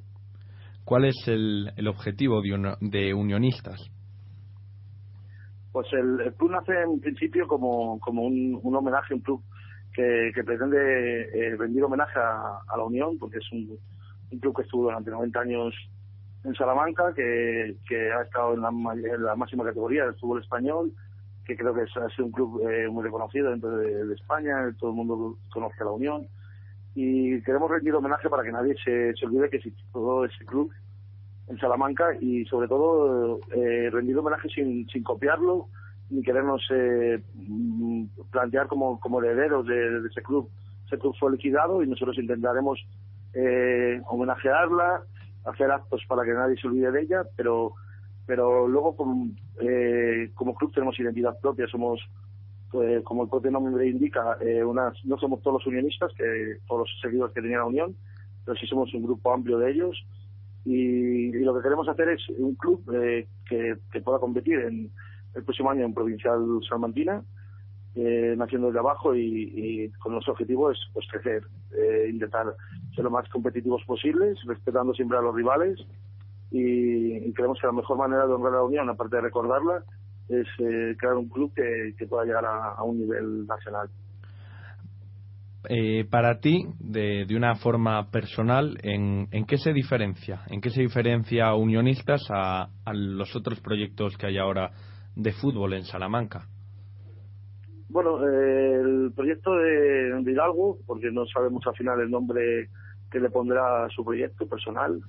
El proyecto de Hidalgo nace de la liquidación de la Unión porque él no quiso aprobar el convenio, tenía la llave del convenio y nace la liquidación de la Unión, con lo cual para nosotros no es un proyecto válido y sobre todo porque todo indicaba que quería copiar símbolos y colores de, de la Unión. Eh, para nosotros ese proyecto ya de por sí no es válido. El proyecto de, de la cantera, desligándose de, la Unión antes de, de liquidarse, pues a nosotros no nos gusta porque intentan eh, competir en una categoría que ganó la Unión en su día y se quieren aprovechar de la, de la cantera, pues digo, sí, están aprovechándose de la cantera que tenía la Unión Deportiva Salamanca. Y creando la Fundación UDS, ahora lo llaman Salmantino, eh, que era como se llamaba el equipo filial antes de pasar a, a ser del- de la Unión B, la Unión Deportiva Salamanca B, y poniendo una fecha de creación, 1952, que yo creo que, se- que estamos en el 2013, entonces un club nuevo poniendo ya esas fechas y cuando su equipación del Salmantino era morada y blanca, ponerle la equipación blanca y negra para, pues por eso, para intentar enganchar el máximo número de gente, limitando la Unión. Nosotros nos diferenciamos en que no vamos a permitir que nunca el club, así lo ponen nuestros estatutos, que son públicos en la página web, que nunca el club eh, se llame Unión Deportiva Salamanca, ningún club, ningún, ningún nombre que haga que, que, ya, que pase a llamarse Club Unión o, o el Salamanca, que tampoco eh, queremos, eh, permitimos que el escudo sea parecido, similar o pueda llevar equivocación, ni, ni la propia equipación. Creemos que es un proyecto limpio en el que queremos crear un club nuevo y solo eh, hacemos referencia a la Unión en la forma de rendirle homenaje, no, no aprovechándonos ni de sus méritos deportivos, ni de sus colores, ni sus enseñas. ¿Y qué opina de, de la situación del, del fútbol en Salamanca? Pues bueno, dos, dos clubes, uno que todavía no se sabe cuándo saldrá, si sale, otro que, que está en tercera y bueno, pues el, el vuestro que, que hay que recordar que esta temporada no va a salir a competir, sino la, la siguiente. ¿Qué opina de, del fútbol ahora mismo en, en la ciudad charra? Pues a mí me parece que la, la situación actual es vergonzosa en Salamanca, porque uno de los clubes, eh, el Hidalgo, pues está ahora en manos del Consejo Superior de Deporte, por cómo se han realizado las gestiones del mismo, con la federación. Ha habido muchos problemas con la federación, que todos conocéis, con, con la castellano leonesa, incluso con la Federación Española de Fútbol. Y el otro club, eh, esta semana se conoció que habían falsificado una firma del presidente de, último presidente de la Unión y, varios, problemas que han tenido. Entonces, creemos que, se puede hacer las cosas de una manera limpia, sin, eh, sin, sin querer engañar a nadie y sobre todo con la con transparencia. Nosotros mostramos eh, los estatutos en, en nuestra web y cualquiera eh, se puede hacer socio y, y aunque no empezamos a competir hasta el próximo año, hemos querido sacar el club tan pronto para que toda la gente, o sea, todo el que se haga socio pueda decidir sobre la equipación, el escudo, el nombre del, equipo, incluso la directiva, la primera directiva, se podrá eh, ratificar en asamblea, se podrá decidir una nueva directiva. Entonces, dentro de este ámbito en el que parecía que todo estaba hecho, mm, pues, eh, putremente, por decirlo de una manera más castiza, eh, queremos presentar una alternativa de transparencia y de, cosas bien hechas, a nuestro nivel, pero, pero bien hechas. Vamos con, con algo más positivo que, bueno, eh, desde, desde que ayer eh, fuese, pues quizá el primer acto oficial en el que se anuncia el funcionamiento de- del club, que ya, bueno, se sabían cositas antes, eh, se presenta en sociedad. Eh, ¿Qué repercusión ha habido? ¿Cómo va el tema de, de los socios y, todo ese tipo de cositas? Pues de- desde el primer momento, cuando, cuando sacamos ya la idea del club y presentamos eh, el- los estatutos y demás, eh, en Twitter, por ejemplo, tenemos muchísimos seguidores, pasan de los 1.100 ahora mismo, creo, y, y estamos consiguiendo en las redes sociales. Ayer, por ejemplo, en Salamanca tuvimos eh, tres tendencias en topic en Salamanca con Yo soy unionista, con Unionista CF y con socios y está teniendo muy buen muy buen muy buen reclamo. El, la campaña de socios como tal ha comenzado esta mañana pero ayer ya había eh, casi medio centenar de socios online. Hoy estamos en comunicación con los distintos puntos de venta que tenemos. La- el ritmo es bueno. Creemos que podemos finalizar el día con más de 200 socios y, creemos que es una cantidad muy importante para el fútbol provincial entonces, y es el primer día de campaña, no sé, no, no- la verdad es que no, no sabemos qué techo tenía, somos muy, somos muy humildes en ese sentido y, bueno, nos, es la parte de la afición que más se movilizaba antes con la Unión, las peñas, la, la- parte joven de, de- del Elmántico, pues nos está respaldando bastante y creemos que es de donde deben hacer un club hecho para, para todo el público, pero sobre todo para aquella gente que a una temprana edad se quedó sin, sin su club de referencia. Me acompaña en el estudio Samuel Gil, que, que quiere hacerle alguna pregunta. Sí, por supuesto. Hola Miguel Ángel, lo primero, eh, darle las gracias por, por estar con nosotros en Tierra de Fútbol y lo segundo, darle las gracias de, de corazón, por, de corazón por no haber eh, dejado colgado al fútbol en, en Salamanca porque para mí los otros dos proyectos eh, no son fútbol, por tanto darle las gracias por, por estas dos cosas. Pues mu- muchas gracias, eh, Samuel. Nosotros también creemos así que, que el- uno de los proyectos compra compra una plaza de otro equipo, liquida un equipo para comprar esa plaza básicamente, y el otro proyecto pues nace desligando una cantera que nunca debería desligarse del equipo principal. Eh, yo también estoy de acuerdo en que los, los niños no tienen que por qué quedarse sin, sin competir por, por, la, por la negligencia de, los mayores, pero no, como, como bien has dicho, no es fútbol, o sea, es, eh, el fútbol se juega en los campos de los terrenos y no se juega ni en los despachos ni, ni, ni a base de talonario. Eso es, yo, yo vengo de, de una ciudad de Burgos y tengo amigos también en, en Logroño donde el fútbol ha vivido tiempos convulsos y, y mucha gente no sabe eh, qué equipo o cómo se llama el equipo en el que ahora mismo el que, el que, el que juega en ese momento en, en la ciudad, ¿no? ¿Usted cree que, que Salamanca en un futuro eh, va a ser una de esas ciudades en la que la gente no va a saber eh, quién juega, cómo se llama el equipo, cuándo nació? Eh, va a dar lugar a equívocos, como por ejemplo puede ser el caso del Burgos, el Real Burgos, el Logroñés, el Logroñés Club de Fútbol, o piensa que, que a partir de ahora se va a marcar un antes y un después y esto simplemente va a ser un bache en el camino.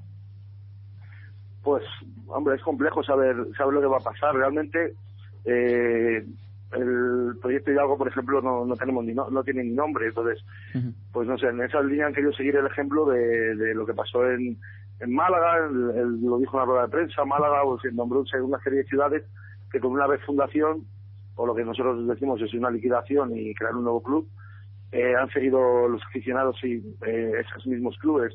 Nosotros tenemos otra idea de, de lo que es el fútbol y en- en- a nosotros nos dolía más que la gente el día de mañana pudiera tomar, y como ha pasado por ejemplo en el, en el diario Marca, cuando han sacado los listados de, de los clubes, pues presentaba el equipo del Salamanca Athletic Club, que lo llamaban así, como con, con años en primera división y tal, y nosotros eso no, no nos gusta, no consentimos que, que nadie, eh, que, que no es la Unión Deportiva Salamanca, pueda decir que ha estado eh, X temporadas en primera, o sea, es, es, es ilógico. Nosotros por eso de la apuesta por el nombre, dejando claro que, que el nombre, claro, es unionistas, pero no tiene que ver nada con la Unión Deportiva Salamanca, o sea, tiene con, con lo que es el nombre. No queremos que lleve equívocos, como ha podido pasar en otras ciudades, donde solo se han cambiado unas siglas, se ha puesto el año fundación al final, lleva equívoco que la gente ya no sabe si es el equipo original o un equipo refundado. Y si el día de mañana la gente no sabe qué club es el que se referente a Salamanca, pues creo que será una buena noticia para nosotros porque estaremos compitiendo al, al nivel de los otros clubes si siguen y, y creemos que podemos ser un club de referencia en cuanto a, a- que estamos haciendo las cosas con, con- claridad y transparencia. Y, y creemos que al final eh, mucha gente que estaba abogando por los otros proyectos simplemente porque empezaban en una categoría eh, superior están viendo como, como todas las noticias son inequívocas que un día sí sale el equipo, otro día no sale. Y nosotros hemos ido dando pasos, pasos firmes, lentos pero firmes. Ayer en la rueda de prensa nos felicitaron muchos medios de, de la claridad de, de cómo habíamos presentado la- el club eh, eh, hacía falta algo así en Salamanca, sobre todo en una ciudad como, como esta que, está tan acostumbrada que se llevan muchos símbolos suyos y nadie pelea por ello y que un grupo de jóvenes estén partiéndose el pecho para, para, para sacar un proyecto adelante con mucha gente en contra, pues es, es, es, de- es loable. Y, y siempre hemos agradecido la gente que ahora estamos más o menos en, en, en la, en la directiva, por decirlo de una, alguna manera, agradecemos al grupo de trabajo que se creó, que se creó cuando tuvimos esta idea, todo lo que nos han apoyado y son ellos realmente los que hicieron que ayer estuviéramos eh, Javier Tejedor y yo, eh, Javier como presidente y yo como secretario, en una rueda de prensa. Sin duda. Eh, mi compañero Álvaro ya, ya le ha preguntado a usted sobre, sobre temas en materia de institución, en materia de delegado, de objetivos, de, de dónde nace este, este proyecto. Yo quería preguntarle mm, un poco qué, viabilidad en materia económica tiene Unionistas. ¿Cómo está el futuro o cómo cree usted que van a ser los pasos en materia económica para, para que Unionistas pueda salir adelante con, con garantías? Porque, por desgracia, en el mundo del fútbol y más ahora prima el, el dinero. Sí, claro. Eh, nosotros hemos pedido, eh, hemos, hemos hablado con otros clubes eh, que conocíamos por medio de, de peñas, de, de gente conocida en, en otras ciudades, Palencia. Sí, el Club eh, Deportivo Palencia otros clubes. habrá sido un precedente, Claro. supongo. Sí, nosotros hemos tenido contacto con ellos porque desde el primer momento que hablamos de crear un nuevo club se ofrecieron muchos clubes con Nacional, eh, los cables de socios y el Club Deportivo Valencia, muchos clubes en, en prestarnos su ayuda para, para toda la información que necesitáramos. En eso le estamos muy agradecidos, aunque tenemos ideas de, de clubes distintos, o sea, de lo que es ese club distinto o, o la gestión o los estatutos son distintos, pero al final todo nace de un mismo sentimiento de la afición. Y nosotros en la parte económica queremos basar todo en, en, el- en los socios. Nosotros sí creemos que si conseguimos un gran número de socios, eh, podemos tener un capital, un presupuesto alto y, y con ese número de socios también es más fácil que vengan patrocinadores a, a apoyarte. Ujú. Pues que, que sepa usted ya para, para, para despedirle que nunca ha estado en. Para despedirle por, por mi parte, que, que nunca ha estado en, en Salamanca, pero para darle mis humildes gracias por, por este proyecto que han, que han iniciado, que yo al menos, no sé mis compañeros, pero yo me voy a hacer, me voy a hacer socio de, de su club. ¿eh? Pues muchas gracias, te lo agradezco. Me acompaña también en el estudio Enrique Blanco, que también quiere hacerle un par de cuestiones. Muy buenas, Miguel Ángel. Eh, antes que nada, me gustaría darte las gracias por, por estar aquí con nosotros y sobre todo decirte que me ha encantado tu definición de, del club. La verdad es que si esto hubiera ocurrido en mi ciudad, en, en mi ciudad o si yo fuera de Salamanca, te aseguro que sería socio del Unionistas. Bueno, dicho esto, sí, sí, sí, sigue, sigue. Sí. No, que nosotros eh, lo hemos dejado claro desde el principio. Nosotros queremos hacer un club democrático. O sea, eh, las categorías están regidas por la edad, pero a partir de la mayoría de edad eh, todos los socios son igualmente igual de importantes. No tenemos distintas escalas de dinero porque no queremos que una persona por tener más dinero, tener más facilidades económicas, pueda tener más influencia que otro dentro del club. Entonces, la categoría adulto solo tiene un precio y, y todos los socios tendrán la misma validez. O sea, un socio, un voto es nuestro, nuestro lema. Bueno, dicho esto, me gustaría hacerte una pregunta. Eh, me gustaría saber tu opinión con, con esta guerra, entre comillas, entre la Federación Española y, y el Salamanca Athletic. Eh, bueno, y también con el Club de Fútbol Salmantino, porque a mí, no sé, a mí me mos- me mosquea que, que la jueza de, de la razón al Salamanca Athletic, la Federación Española, no incluya al, al club en competición. Y, por ejemplo, la jueza también diera la, la razón al Salmantino Club de Fútbol y, y la Federación Castellana, Castellana y Leonesa, pues si aceptara en competición al, al club chacinero. Y, y no sé, a mí me mosquea que el Salamanca Athletic, por ejemplo, no se ha, no se ha aceptado porque, como bien dijo Mate, dijo yo prefiero ir a la, prefiero no ir a la cárcel antes que, que escribir al antes que no hacer caso a o sea que prefería hacer caso a la jueza antes de que le pudiera acarrear problemas con la Federación Española entonces no sé en ese sentido me parecería me gustaría saber tu opinión porque no sé no me parece justo que que unos cumplan con, con lo que le exige la jueza y otros no Claro, el, el, el, el Salamanca Athletic Club pues ha tenido unas, toda la información que, hay sobre él es muy turbia. En principio tienen un proyecto, nosotros eh, hemos visto aquí las noticias de Salamanca que tenía un proyecto sólido, que iba a apostar fuerte. Luego, por ejemplo, los eh, jugadores han estado un mes sin, sin tener sin tener ficha, han estado eh, jugando algún partido amistoso, y luego le pidieron jugar partidos amistosos, pues no estaban federados, claro. El- uno de los requisitos que le, que le pedía la federación era convertirse en SAF o en club deportivo, aunque convertirse en club deportivo hacía que, la figura de Juan Fidalgo no tuviera el poder, porque en un club deportivo no dice, dice lo- el, mandato de los socios. Entonces siempre ha sido muy turbio, no se sabe si, si ya es si ya se convirtió en club deportivo, eh, cómo está, el- tenía 11 jugadores, eh, se han ido la mayoría buscando otros equipos, o sea, ha sido todo muy turbio y, y no- realmente no se sabe en qué estado está. Creemos que, la federación ahí lo que ha querido es sentar un precedente para que no haya más casos en los que un club deje eh, muchos millones a deber a Hacienda, que, que somos todos españoles, a proveedores salmantinos, que somos que es nuestra ciudad, y al final dejas eh, un, un pufo ahí montado de, de dinero que no es, eh, no es lógicamente solo de del, del último mandatario, sino de todos los mandatarios anteriores que han tenido, ido generando la deuda. Yo veo lógico que la federación quiera cortar este, este, este, este, esta herida que tiene el fútbol español, en la que cada vez hay más clubes endeudados hasta las cejas por intentar competir en una liga que, que yo, personalmente creo que es igual la primera división española por los derechos televisivos. Entonces, el- la federación ha querido sentar un precedente y ya ha tirado por el Salamanca Athletic Club, por, por, por, por no haber hecho los plazos en su momento, o lo de fuera. La jueza yo creo que busca más el, interés de que hubiera fútbol en Salamanca, dicho por, por el alcalde incluso, que, lo importante es que hubiera fútbol de nivel en Salamanca, más allá de, cómo fuera conseguido ese fútbol. Entonces, yo también veo lógico que, el alcalde diga esas palabras, porque no es lo mismo club en, segunda división B, en segunda, que en provincial un club. No tiene el mismo movimiento de masas. Y el Salmantino pues ha ido dando otros pasos. que parece que le han gustado más a, a la federación y los han dejado escribir. Yo creo que más que por la presión de, de toda la cantera, más que el, tercer- el equipo de tercera división, por toda la cantera que estaban dejando sin competir.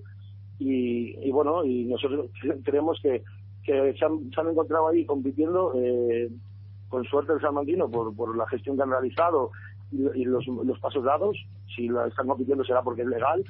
Y el Salamanca Athletic Club, pues eh, ahí está en el Consejo Superior de Deportes, que, que tendrán algo que decir cuando, cuando no le están dejando competir. Bueno, dicho esto, pues despedirte por mi parte, eh, darte las gracias eh, por, por tus palabras y, y me gustaría también dar paso a, a mi compañero Chencho Alonso, que también está encantado de, de- de hacerte algunas preguntas. Muy bien. Hola, muy buenas tardes, Miguel Ángel. Buenas tardes. Lo primero que me gustaría es, es desearte muchísima suerte con este proyecto porque eh, seguramente, aparte de ilusión, haga falta mucha suerte ahora mismo según está el tema del fútbol en Castilla y León. y empezar un poquito a pre- preguntarte por, por el tema deportivo. Entiendo que el equipo echa a rodar el- la temporada próxima, ¿no? Sí. Y si os habéis marcado algún algún plazo para estar en categorías superiores. Eh, sí, en principio, pues empezamos la próxima temporada en la categoría más baja y en cuanto al, al proyecto deportivo, pues dependemos de muchas cosas. Dependemos del número de socios para saber qué estadio nos pueden dejar el, el ayuntamiento, qué estadio municipal podemos optar. Dependemos del número de socios para saber también el presupuesto y qué- a, qué, a qué podemos optar dentro de la categoría. Comprendemos que es una categoría, la de fútbol, eh, la provincial salmantina, en la que hay clubes históricos y nosotros ante todo respetamos a todos esos clubes que llevan años eh, compitiendo eh, con, igual honor en cualquier otra categoría. Nosotros nacemos eh, eh, pidiendo siempre respeto hacia nosotros, pero sobre todo ofreciendo respeto a los demás, o sea, dando respeto a los demás, porque ahora mismo los históricos que hay en, el fútbol provincial me dicen todo el respeto. Y en cuanto a la parte deportiva, pues tenemos contactos con, con gente que, que, que ha, ha- dirigido, coordinado bases de, equipos de Salamanca, de, de- la provincia, y se nos han ofrecido gente para, para podernos echar una mano, que conoce las categorías. Y en principio nuestro objetivo principal es, eh, respetando a los demás, claro, nosotros tenemos que mirar por nuestros intereses, sería eh, intentar subir el de provincial en el menor tiempo posible, si puede ser la primera temporada, sería un logro, y, pasar a, a otras categorías en las que ya podamos movernos más por el ámbito de Castilla León y, y, no- la verdad es que no, no tenemos techo. También sabemos que es muy difícil porque depende del dinero, del presupuesto, de muchas cosas. Entonces es un club que están haciendo que no sabemos incluso ni el número de socios finales que podemos tener. Pero bueno, vemos mucha ilusión por parte de, de la gente, de la gente joven en Salamanca, mucho apoyo también por la gente, mucha gente mayor también nos apoya en, en referencia a que, a que le gusta la idea de honrar a la Unión Deportiva Salamanca porque es algo que han llevado muy dentro. Y en la parcela deportiva eso, intentar ascender lo antes posible eh, de provincial a, regional y a partir de ahí pues pues intentar llegar a una categoría nacional lo antes posible. Y usted que ha sido una voz autorizada en, en la afición de la Unión Deportiva Salamanca, que ha sido portavoz de, de la plataforma de aficionados de la Unión, eh, me gustaría saber cómo, cómo ha quedado la, eh, la persona de, de Hidalgo en, en la afición salmantina. ¿Qué, ¿Qué opinión me puede dar ahora mismo sobre él?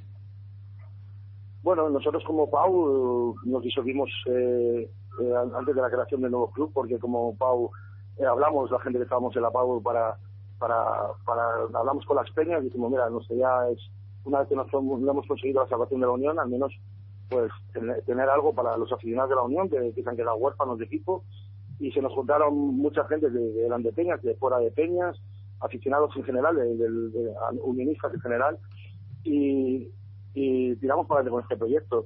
Y como, como, como secretario del nuevo club puedo hablar de, de, la figura de Hidalgo, pues en Salamanca está dividida ahora mismo la población, pues hay gente que, apoya cualquiera de los tres proyectos, hay gente que ve bien todo, claro, como en todos los sitios, y hay gente que, que, que está en contra de Hidalgo, hay gente que está en contra de nuestra idea, porque pero básicamente porque piensan que nacer en provincial eh, como ninguneando la categoría, o sea, creemos que el fútbol es igual de importante en provincial que en primera. Lo único es el dinero que se mueve y la aceptación y la masa social que se mueve.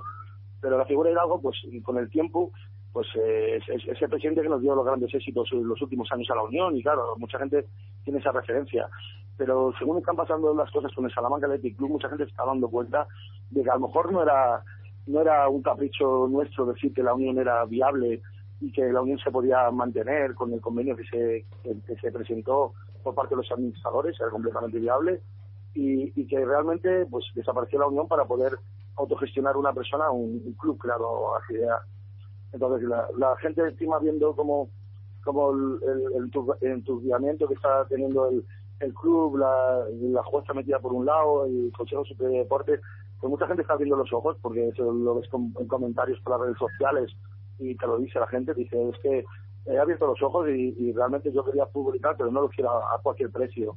Y yo creo que eso es lo que se está dando cuenta la gente, que, no siempre vale el ir a un estadio a ver un, equipo, un partido de segunda división o de segunda B a, a cualquier precio, hay que tener siempre unos valores y en este caso yo creo que se, han perdido los valores que tenía la Unión Deportiva Salamanca, con lo cual el equipo de Juan José Hidalgo no podía ser su, su sucesor. Muchísimas gracias, Miguel Ángel. Una, una última cuestión antes de, de despedirte ya definitivamente. Un añito es lo que, lo que queda para que este equipo salga a competir. Todavía alguna cosa en el aire, no tenéis eh, de momento campo, eh, hablaréis con el ayuntamiento. ¿Cuáles son los pasos eh, que va a seguir el, el club en estos próximos meses? Pues el- los pasos ya hemos arrancado con uno de ellos, como es la campaña de socios. También hemos mandado, lanzado un concurso para el diseño del, escudo del club. Eh, la primera asamblea se, votará el diseño del escudo. Luego seguirán los siguientes pasos que son elección de, himno, de equipación, que iremos presentando en distintos concursos. Y luego en la parcela del grupo de trabajo de, la gente que estamos detrás, pues nos estamos moviendo eh, en cuanto tengamos un número, un número de socios, pues en conseguir patrocinadores, empezar a mover la parcela deportiva. Creo que fue un año de mucho trabajo y sobre todo hemos empezado la campaña tan pronto porque, porque aunque dando un, año todavía, no queríamos darle a la gente un club eh, con unas, eh, con, ya con unas bases, o sea, darle un club con estas bases, con este escudo, esta equipación. Creemos que un club que nace de todos, en el que cada uno pueda votar eh, sus gustos, puede tener mucho más tirón en Salamanca que un club donde te impongan este es el escudo, este es el nombre, este es lo demás. Entonces en, nuestra, en nuestro club eh, se van a hacer muchas asambleas, distintas asambleas para, para elegir eh, el escudo, que ya está en concurso, como he dicho antes, y, y creemos que esos son los pasos que, que seguir ahora, los de gestión del club, conseguir hacer una imagen del club que, que sea válida para todas las personas que se han hecho socios. Pues ojalá, ojalá así sea. De verdad, muchísima, muchísima suerte. Esperemos que la próxima vez que, que hablemos pues, con alguien de, del club sea para contar buenas noticias, que, que todo marcha bien y, y bueno, es un, un soplo de, aire fresco para, para lo que consideramos ahora como fútbol moderno, porque es volver un poco al, al pasado, al fútbol del, del aficionado. Así que un placer charlar hoy, hoy con, con usted. Muchas gracias, Miguel Ángel. Eh, muchas gracias y solo recordaros por, por, por el comentario que ha hecho Samuel que en nuestra página web eh, se puede hacer socio cualquier persona e incluso colaborar con nosotros y que está abierto para, para toda la gente. Queremos ser un club que, sea referencia para, para la gente de todo el mundo. Estamos teniendo muchos apoyos fuera de Salamanca y, y os queremos agradecer eh, esta conexión para, para interesaros por nuestro tema y nada, muchas gracias a vosotros por, el, por lo que estáis haciendo por el fútbol en Castilla León. Pues muchas gracias. Ahí queda el apunte, Unionistas, eh, un club que, que nace de cero, que pretende hacer un homenaje al histórico Unión Deportiva Salamanca y bueno, el que quiera puede eh, abonarse o, perdón, hacerse socio por, por 20 euros, si es mayor de edad, podrá tener capacidad de, de voto, así que un asunto bastante interesante. Un descansito y vamos a por la tercera, chicos.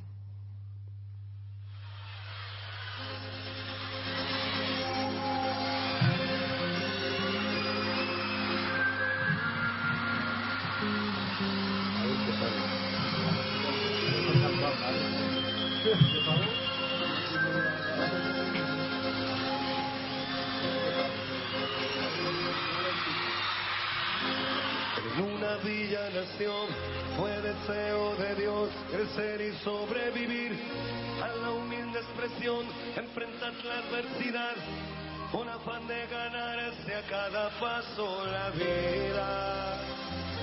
En un potrero forjó una zurda inmortal con experiencia, sedienta ambición de llegar de cebollita.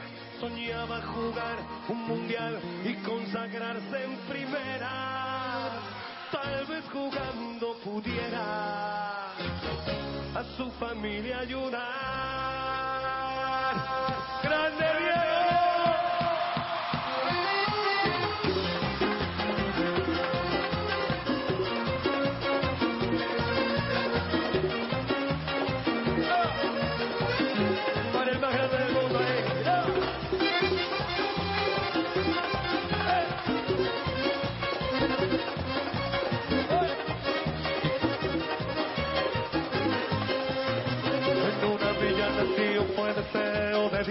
y sobrevivir a la humilde expresión, enfrentas la adversidad con afán de ganarse a cada paso la vida.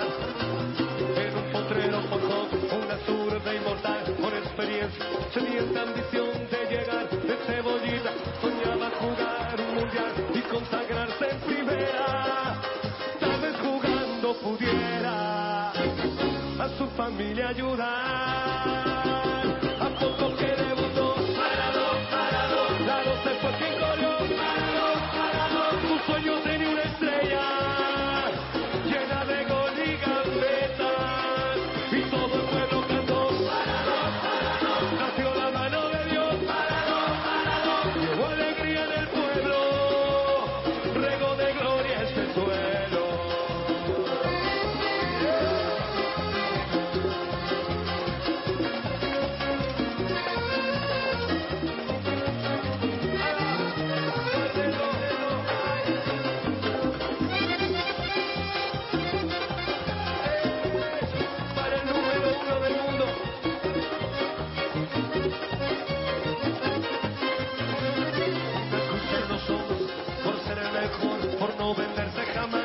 poder, enfrentó curiosa debilidad.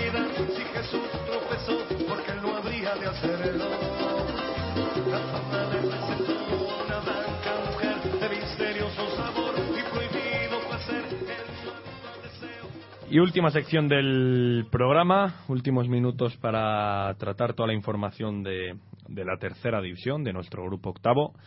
Me acompaña, aunque ya le hayáis oído antes, pero no le, no le he dado la bienvenida, eh, Chencho Alonso, muy buenas.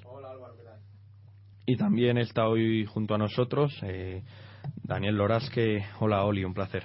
Hola, buenas tardes, Álvaro. Y si os parece bien, chicos, para no perder ni un segundo, vamos ya con, con todos los resultados de esta, de esta jornada en el grupo octavo, la tercera división. Vamos con los resultados de la jornada sexta, grupo octavo.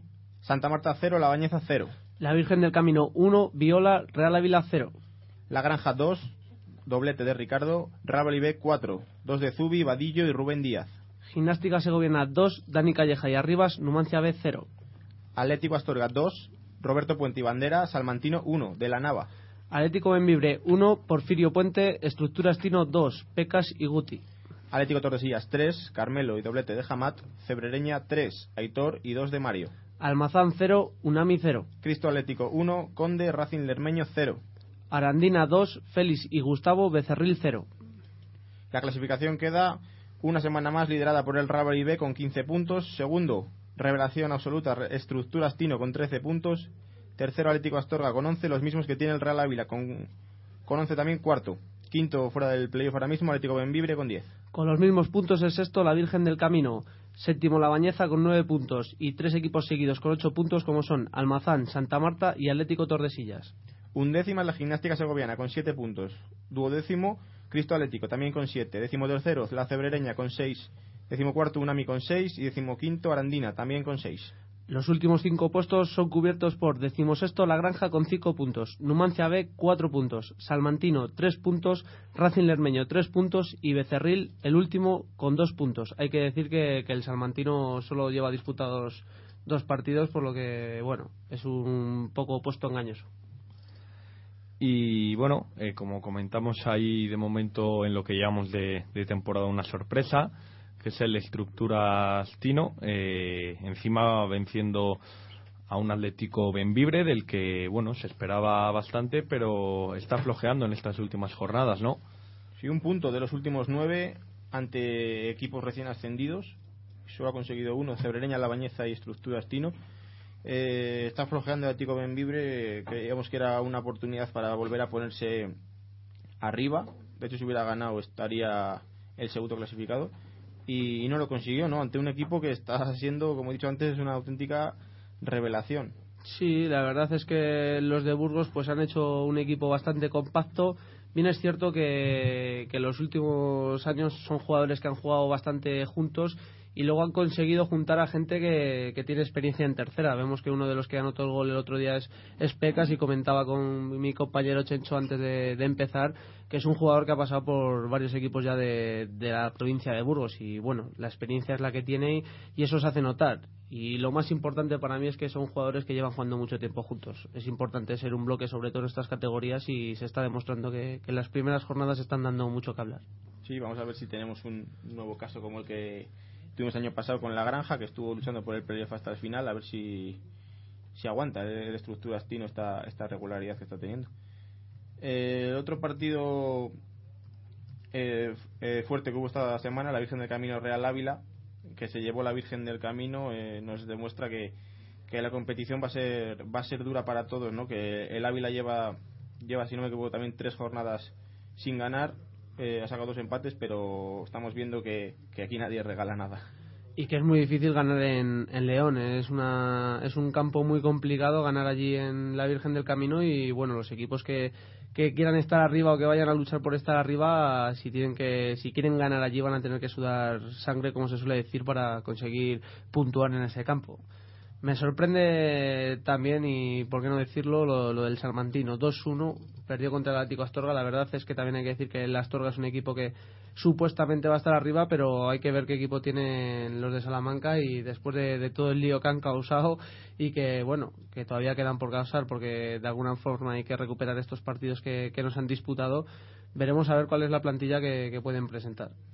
Sí, bueno, eh, hay algún jugador que, que estaba ya el año pasado en el equipo, también tienen varios juveniles del, División de Honor de Salamanca año pasado y llevan entrenando tiempo, ¿eh? No, igual nos coge un poco por sorpresa, pero el equipo creo que tiene ritmo y, y que van a, van a aguantar bien estos, estos encuentros. Sí, hombre, supuestamente no han parado en, durante este tiempo, durante este lío, no han seguido entrenando, se han seguido ejercitando y, y bueno, eso se, se tiene que notar. La verdad es que tanto tú como yo sabemos que no es lo mismo entrenar que jugar y que luego tiene que llegar un punto en el que se tienen que hacer a- al ritmo de competición y que no es lo mismo jugar un jueves que un sábado. Está claro. Eh, también tenemos que comentar que, aunque parezca sorprendente, que la Arandina ha vuelto a ganar eh, 2 a 0 y que, que ya tiene 6 puntos, que recordemos que tiene un partido menos, pero, pero que vuelve a ganar y que suponemos que va, va a seguir haciéndolo. A ver cómo, cómo va la, la próxima jornada. No, es un equipo que a priori ha de estar arriba. No ha empezado bien, pero bueno, en seis puntos de los últimos nueve. La derrota llegó contra un Real Valladolid B, contra un Promesas que parece intratable, ¿no? Sí, es lo que iba a comentar yo, que me está sorprendiendo mucho el inicio de, de Liga del Valladolid. B. Nos tiene muy acostumbrados a darnos una de cal y otra de arena y parece ser que esta temporada pues nos está dando todas noticias buenas. Se encuentra líder en solitario con 15 puntos, dos puntos por encima del Estructurastino y, y bueno, ¿por qué no decirlo sorprendente, pero una buena imagen la que está dando el conjunto de Torres Gómez? Y quizá el, el año en el que a priori tenía peor plantilla, ¿no? Este Valladolid B. Es que, eh, nunca se sabe. Con los chavales, si tienen confianza, te pueden hacer un año espectacular. Eso está claro. Además, un equipo como el Real B que tiene, que está, por lo menos de momento, está teniendo una facilidad terrible para marcar goles. Eh, ya te puedo decir que entre los tres de arriba, Vadillo, Rubén Díaz y Zubi, ya iban 13 goles entre los tres en seis jornadas. A mí lo que me parece realmente importante es que es un equipo que no tiene esa presión de ganar. Que desde el principio el club es muy claro a la hora de decir que, que el filial está para, para formar jugadores. Bien es cierto que a lo mejor desde dentro del vestuario se puede dar otra, otra opinión. Yo soy de, los que personalmente pienso que si estás en un equipo es porque quieres ganar. Pero es importante que, que si el club te transmite que no tienes esa presión de, ganar, de estar arriba, de, de tenerte que meter en playoff obligatoriamente, pues tienes una liberación a la hora de, de disputar los partidos que, por ejemplo, no puede llegar a tener el Astorga, que todos años está diciendo la obligación es entrar en playoff. Y jugar sin presión es importante. Y un Astorga que, que bueno, que es de estos equipos que, este año sí que parece que tienen buena pinta. Está también los, los leoneses en general, porque Virgen del Camino, también el Benvibre. De los tres, ¿cuál es el que veis con más opciones? Yo me decantaría por, por Atlético Astorga. Creo que es un equipo que va a ser mucho más regular que el año pasado que y que el Atlético Benvibre que ya vemos cómo, cómo está sufriendo para, para sacar partidos adelante. Pensando con, con la cabeza y fríamente, seguro que las Torgas sacan más puntos que, que el Benvibre. A la hora de jugar yo prefiero totalmente al, al Atlético Benvibre porque es un, es un juego mucho más vistoso que el Astorga. El Astorga tiene mecanismos muy muy claros de, sobre todo a la hora de atacar mm, se suele hacer los mismos movimientos y, y los mismos procesos y el Atlético de pues es un equipo que te mueve mucho más el balón una dinámica más rápida sobre todo mucho más ritmo pero bueno es evidente que, que el Astorga para mí va a tener mucha más pegada que, que el Benvibre Es eso lo que va a diferenciar una cosa de otra, la pegada, el gol. Eh, también te puedo decir que a Virgen del Camino va a ser muy difícil ganarle en su campo, como ha dicho antes Oli. Y bueno, a los tres equipos de León casi siempre es muy difícil ganarles en su campo. Incluso la Bañeza va a ser muy complicado de ganar en su campo. ¿eh? Sí, es, son lugares donde la gente aprieta mucho. Mm, Yo recuerdo el año pasado que, que la Bañeza se estaba jugando el, el ascender en la última jornada y metieron allí a muchísimas personas. Estaba prácticamente el campo lleno y, era imposible, imposible jugar a gusto porque, porque la gente está completamente encima de ti y si mantienen esa regularidad de público y, y de afición y de presión, pues son campos en los que se hace, se hace muy complicado jugar y, mantener un ritmo bueno porque, porque hay que decirlo, estás más pendiente de todo que, que, que del balón. Pero, pero bueno, también sabes dónde vas, sabes contra quién juegas y, lo que tienes que hacer. Es evidente que, que lo que vale son los 11 que, que hay en el campo, pero, pero bueno, sí que es verdad que jugar en casa pues te ayuda mucho. Cierto que, que nosotros también tuvimos un partido bastante caliente, por decirlo así, la temporada pasada y, y este domingo vol- volvemos a ir para allá. A ver, nosotros es un partido que necesitamos sacar sacar algo porque es importante, ¿no? Llevamos una dinámica un tanto negativa últimamente y vamos a ir ahí a intentar sacar lo máximo posible. Bueno, de momento habéis conseguido remontar un 1-3, el Atlético Tordesillas 3, Cer- Cebrereña 3, que no es fácil remontar ese resultado en esta categoría y, y bueno, eso para mí dice mucho de, un conjunto que, quiere hacer cosas buenas y es muy importante que, que si tú estás, se te ha puesto el partido, eh, sobre todo encima en casa, cuesta abajo, que, que logréis sacar un punto cuando prácticamente yo creo que nadie de los que estaban presentes daban daban un duro por, por sacar ese punto. No, la verdad que se puso en cuesta arriba en apenas 5 minutos, ¿no? El partido iba 1-0 para nosotros y en cuestión de eso, 5 o 10 minutos se colocaron 1-3, llegamos al descanso y, y nos echamos para arriba, echamos coraje y el equipo consiguió consiguió empatar. Ya sabes que en esta categoría 5 minutos de despiste te han costado un Sí, partido. sí, no. El entrenador que dice que tiene que estar 90 minutos intensos se equivoca porque son casi 95 con el descuento y es que 5 minutos te, te hacen un 8 pero, pero bien hecho además. Y lo que me parece un poco sorprendente es que el Ávila se, se está empezando como a desinflar de alguna manera, ya son varios pinchazos los que ha tenido y, y bueno, la liga es larga pero, pero hay que decirlo también que, que ya ha pinchado unas cuantas veces. Sí, vamos a ver cómo, cómo sigue respondiendo, ¿no? Pero creo que sigue es uno de los favoritos, incluso al título del Real Ávila. Y al margen de, de, esta, de este partido que hemos comentado, que es la Bañeza Tordesillas, ¿qué, ¿qué partidos tenemos también de cara a esta próxima jornada? Tenemos para el domingo a las 5 Atlético Benvibre Santa Marta. A la misma hora, La Bañeza Atlético Tordesillas. El sábado a las 5 Cebrereña Almazán. A la misma hora, Unami Cristo Atlético.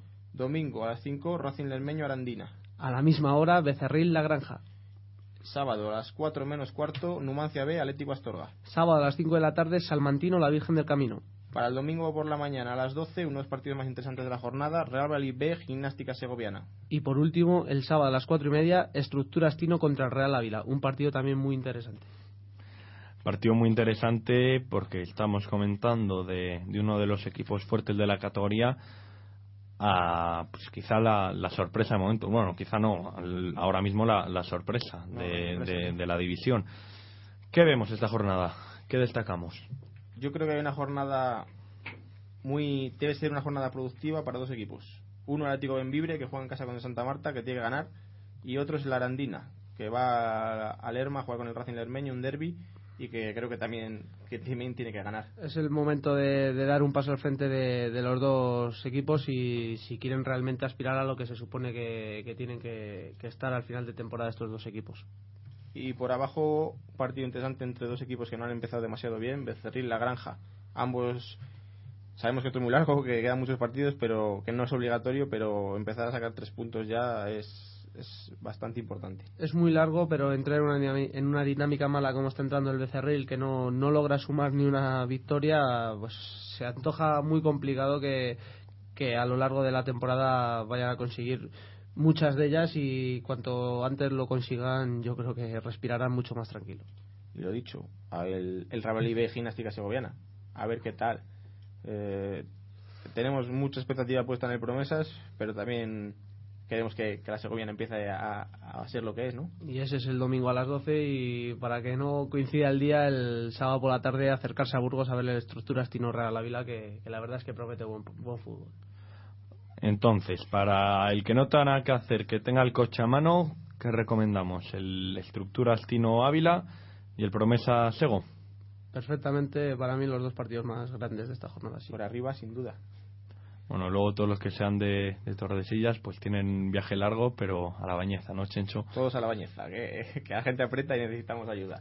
Va a ser un, un partido duro, desde luego, para, para el conjunto vallisoletano. No sé, ¿algo que añadir, chicos? Poca cosa, suerte para todos y, y a ver qué nos depara la jornada. Pues seguro que alguna sorpresa hay. Muchas gracias, Chencho. Nada, a ti Álvaro, un placer.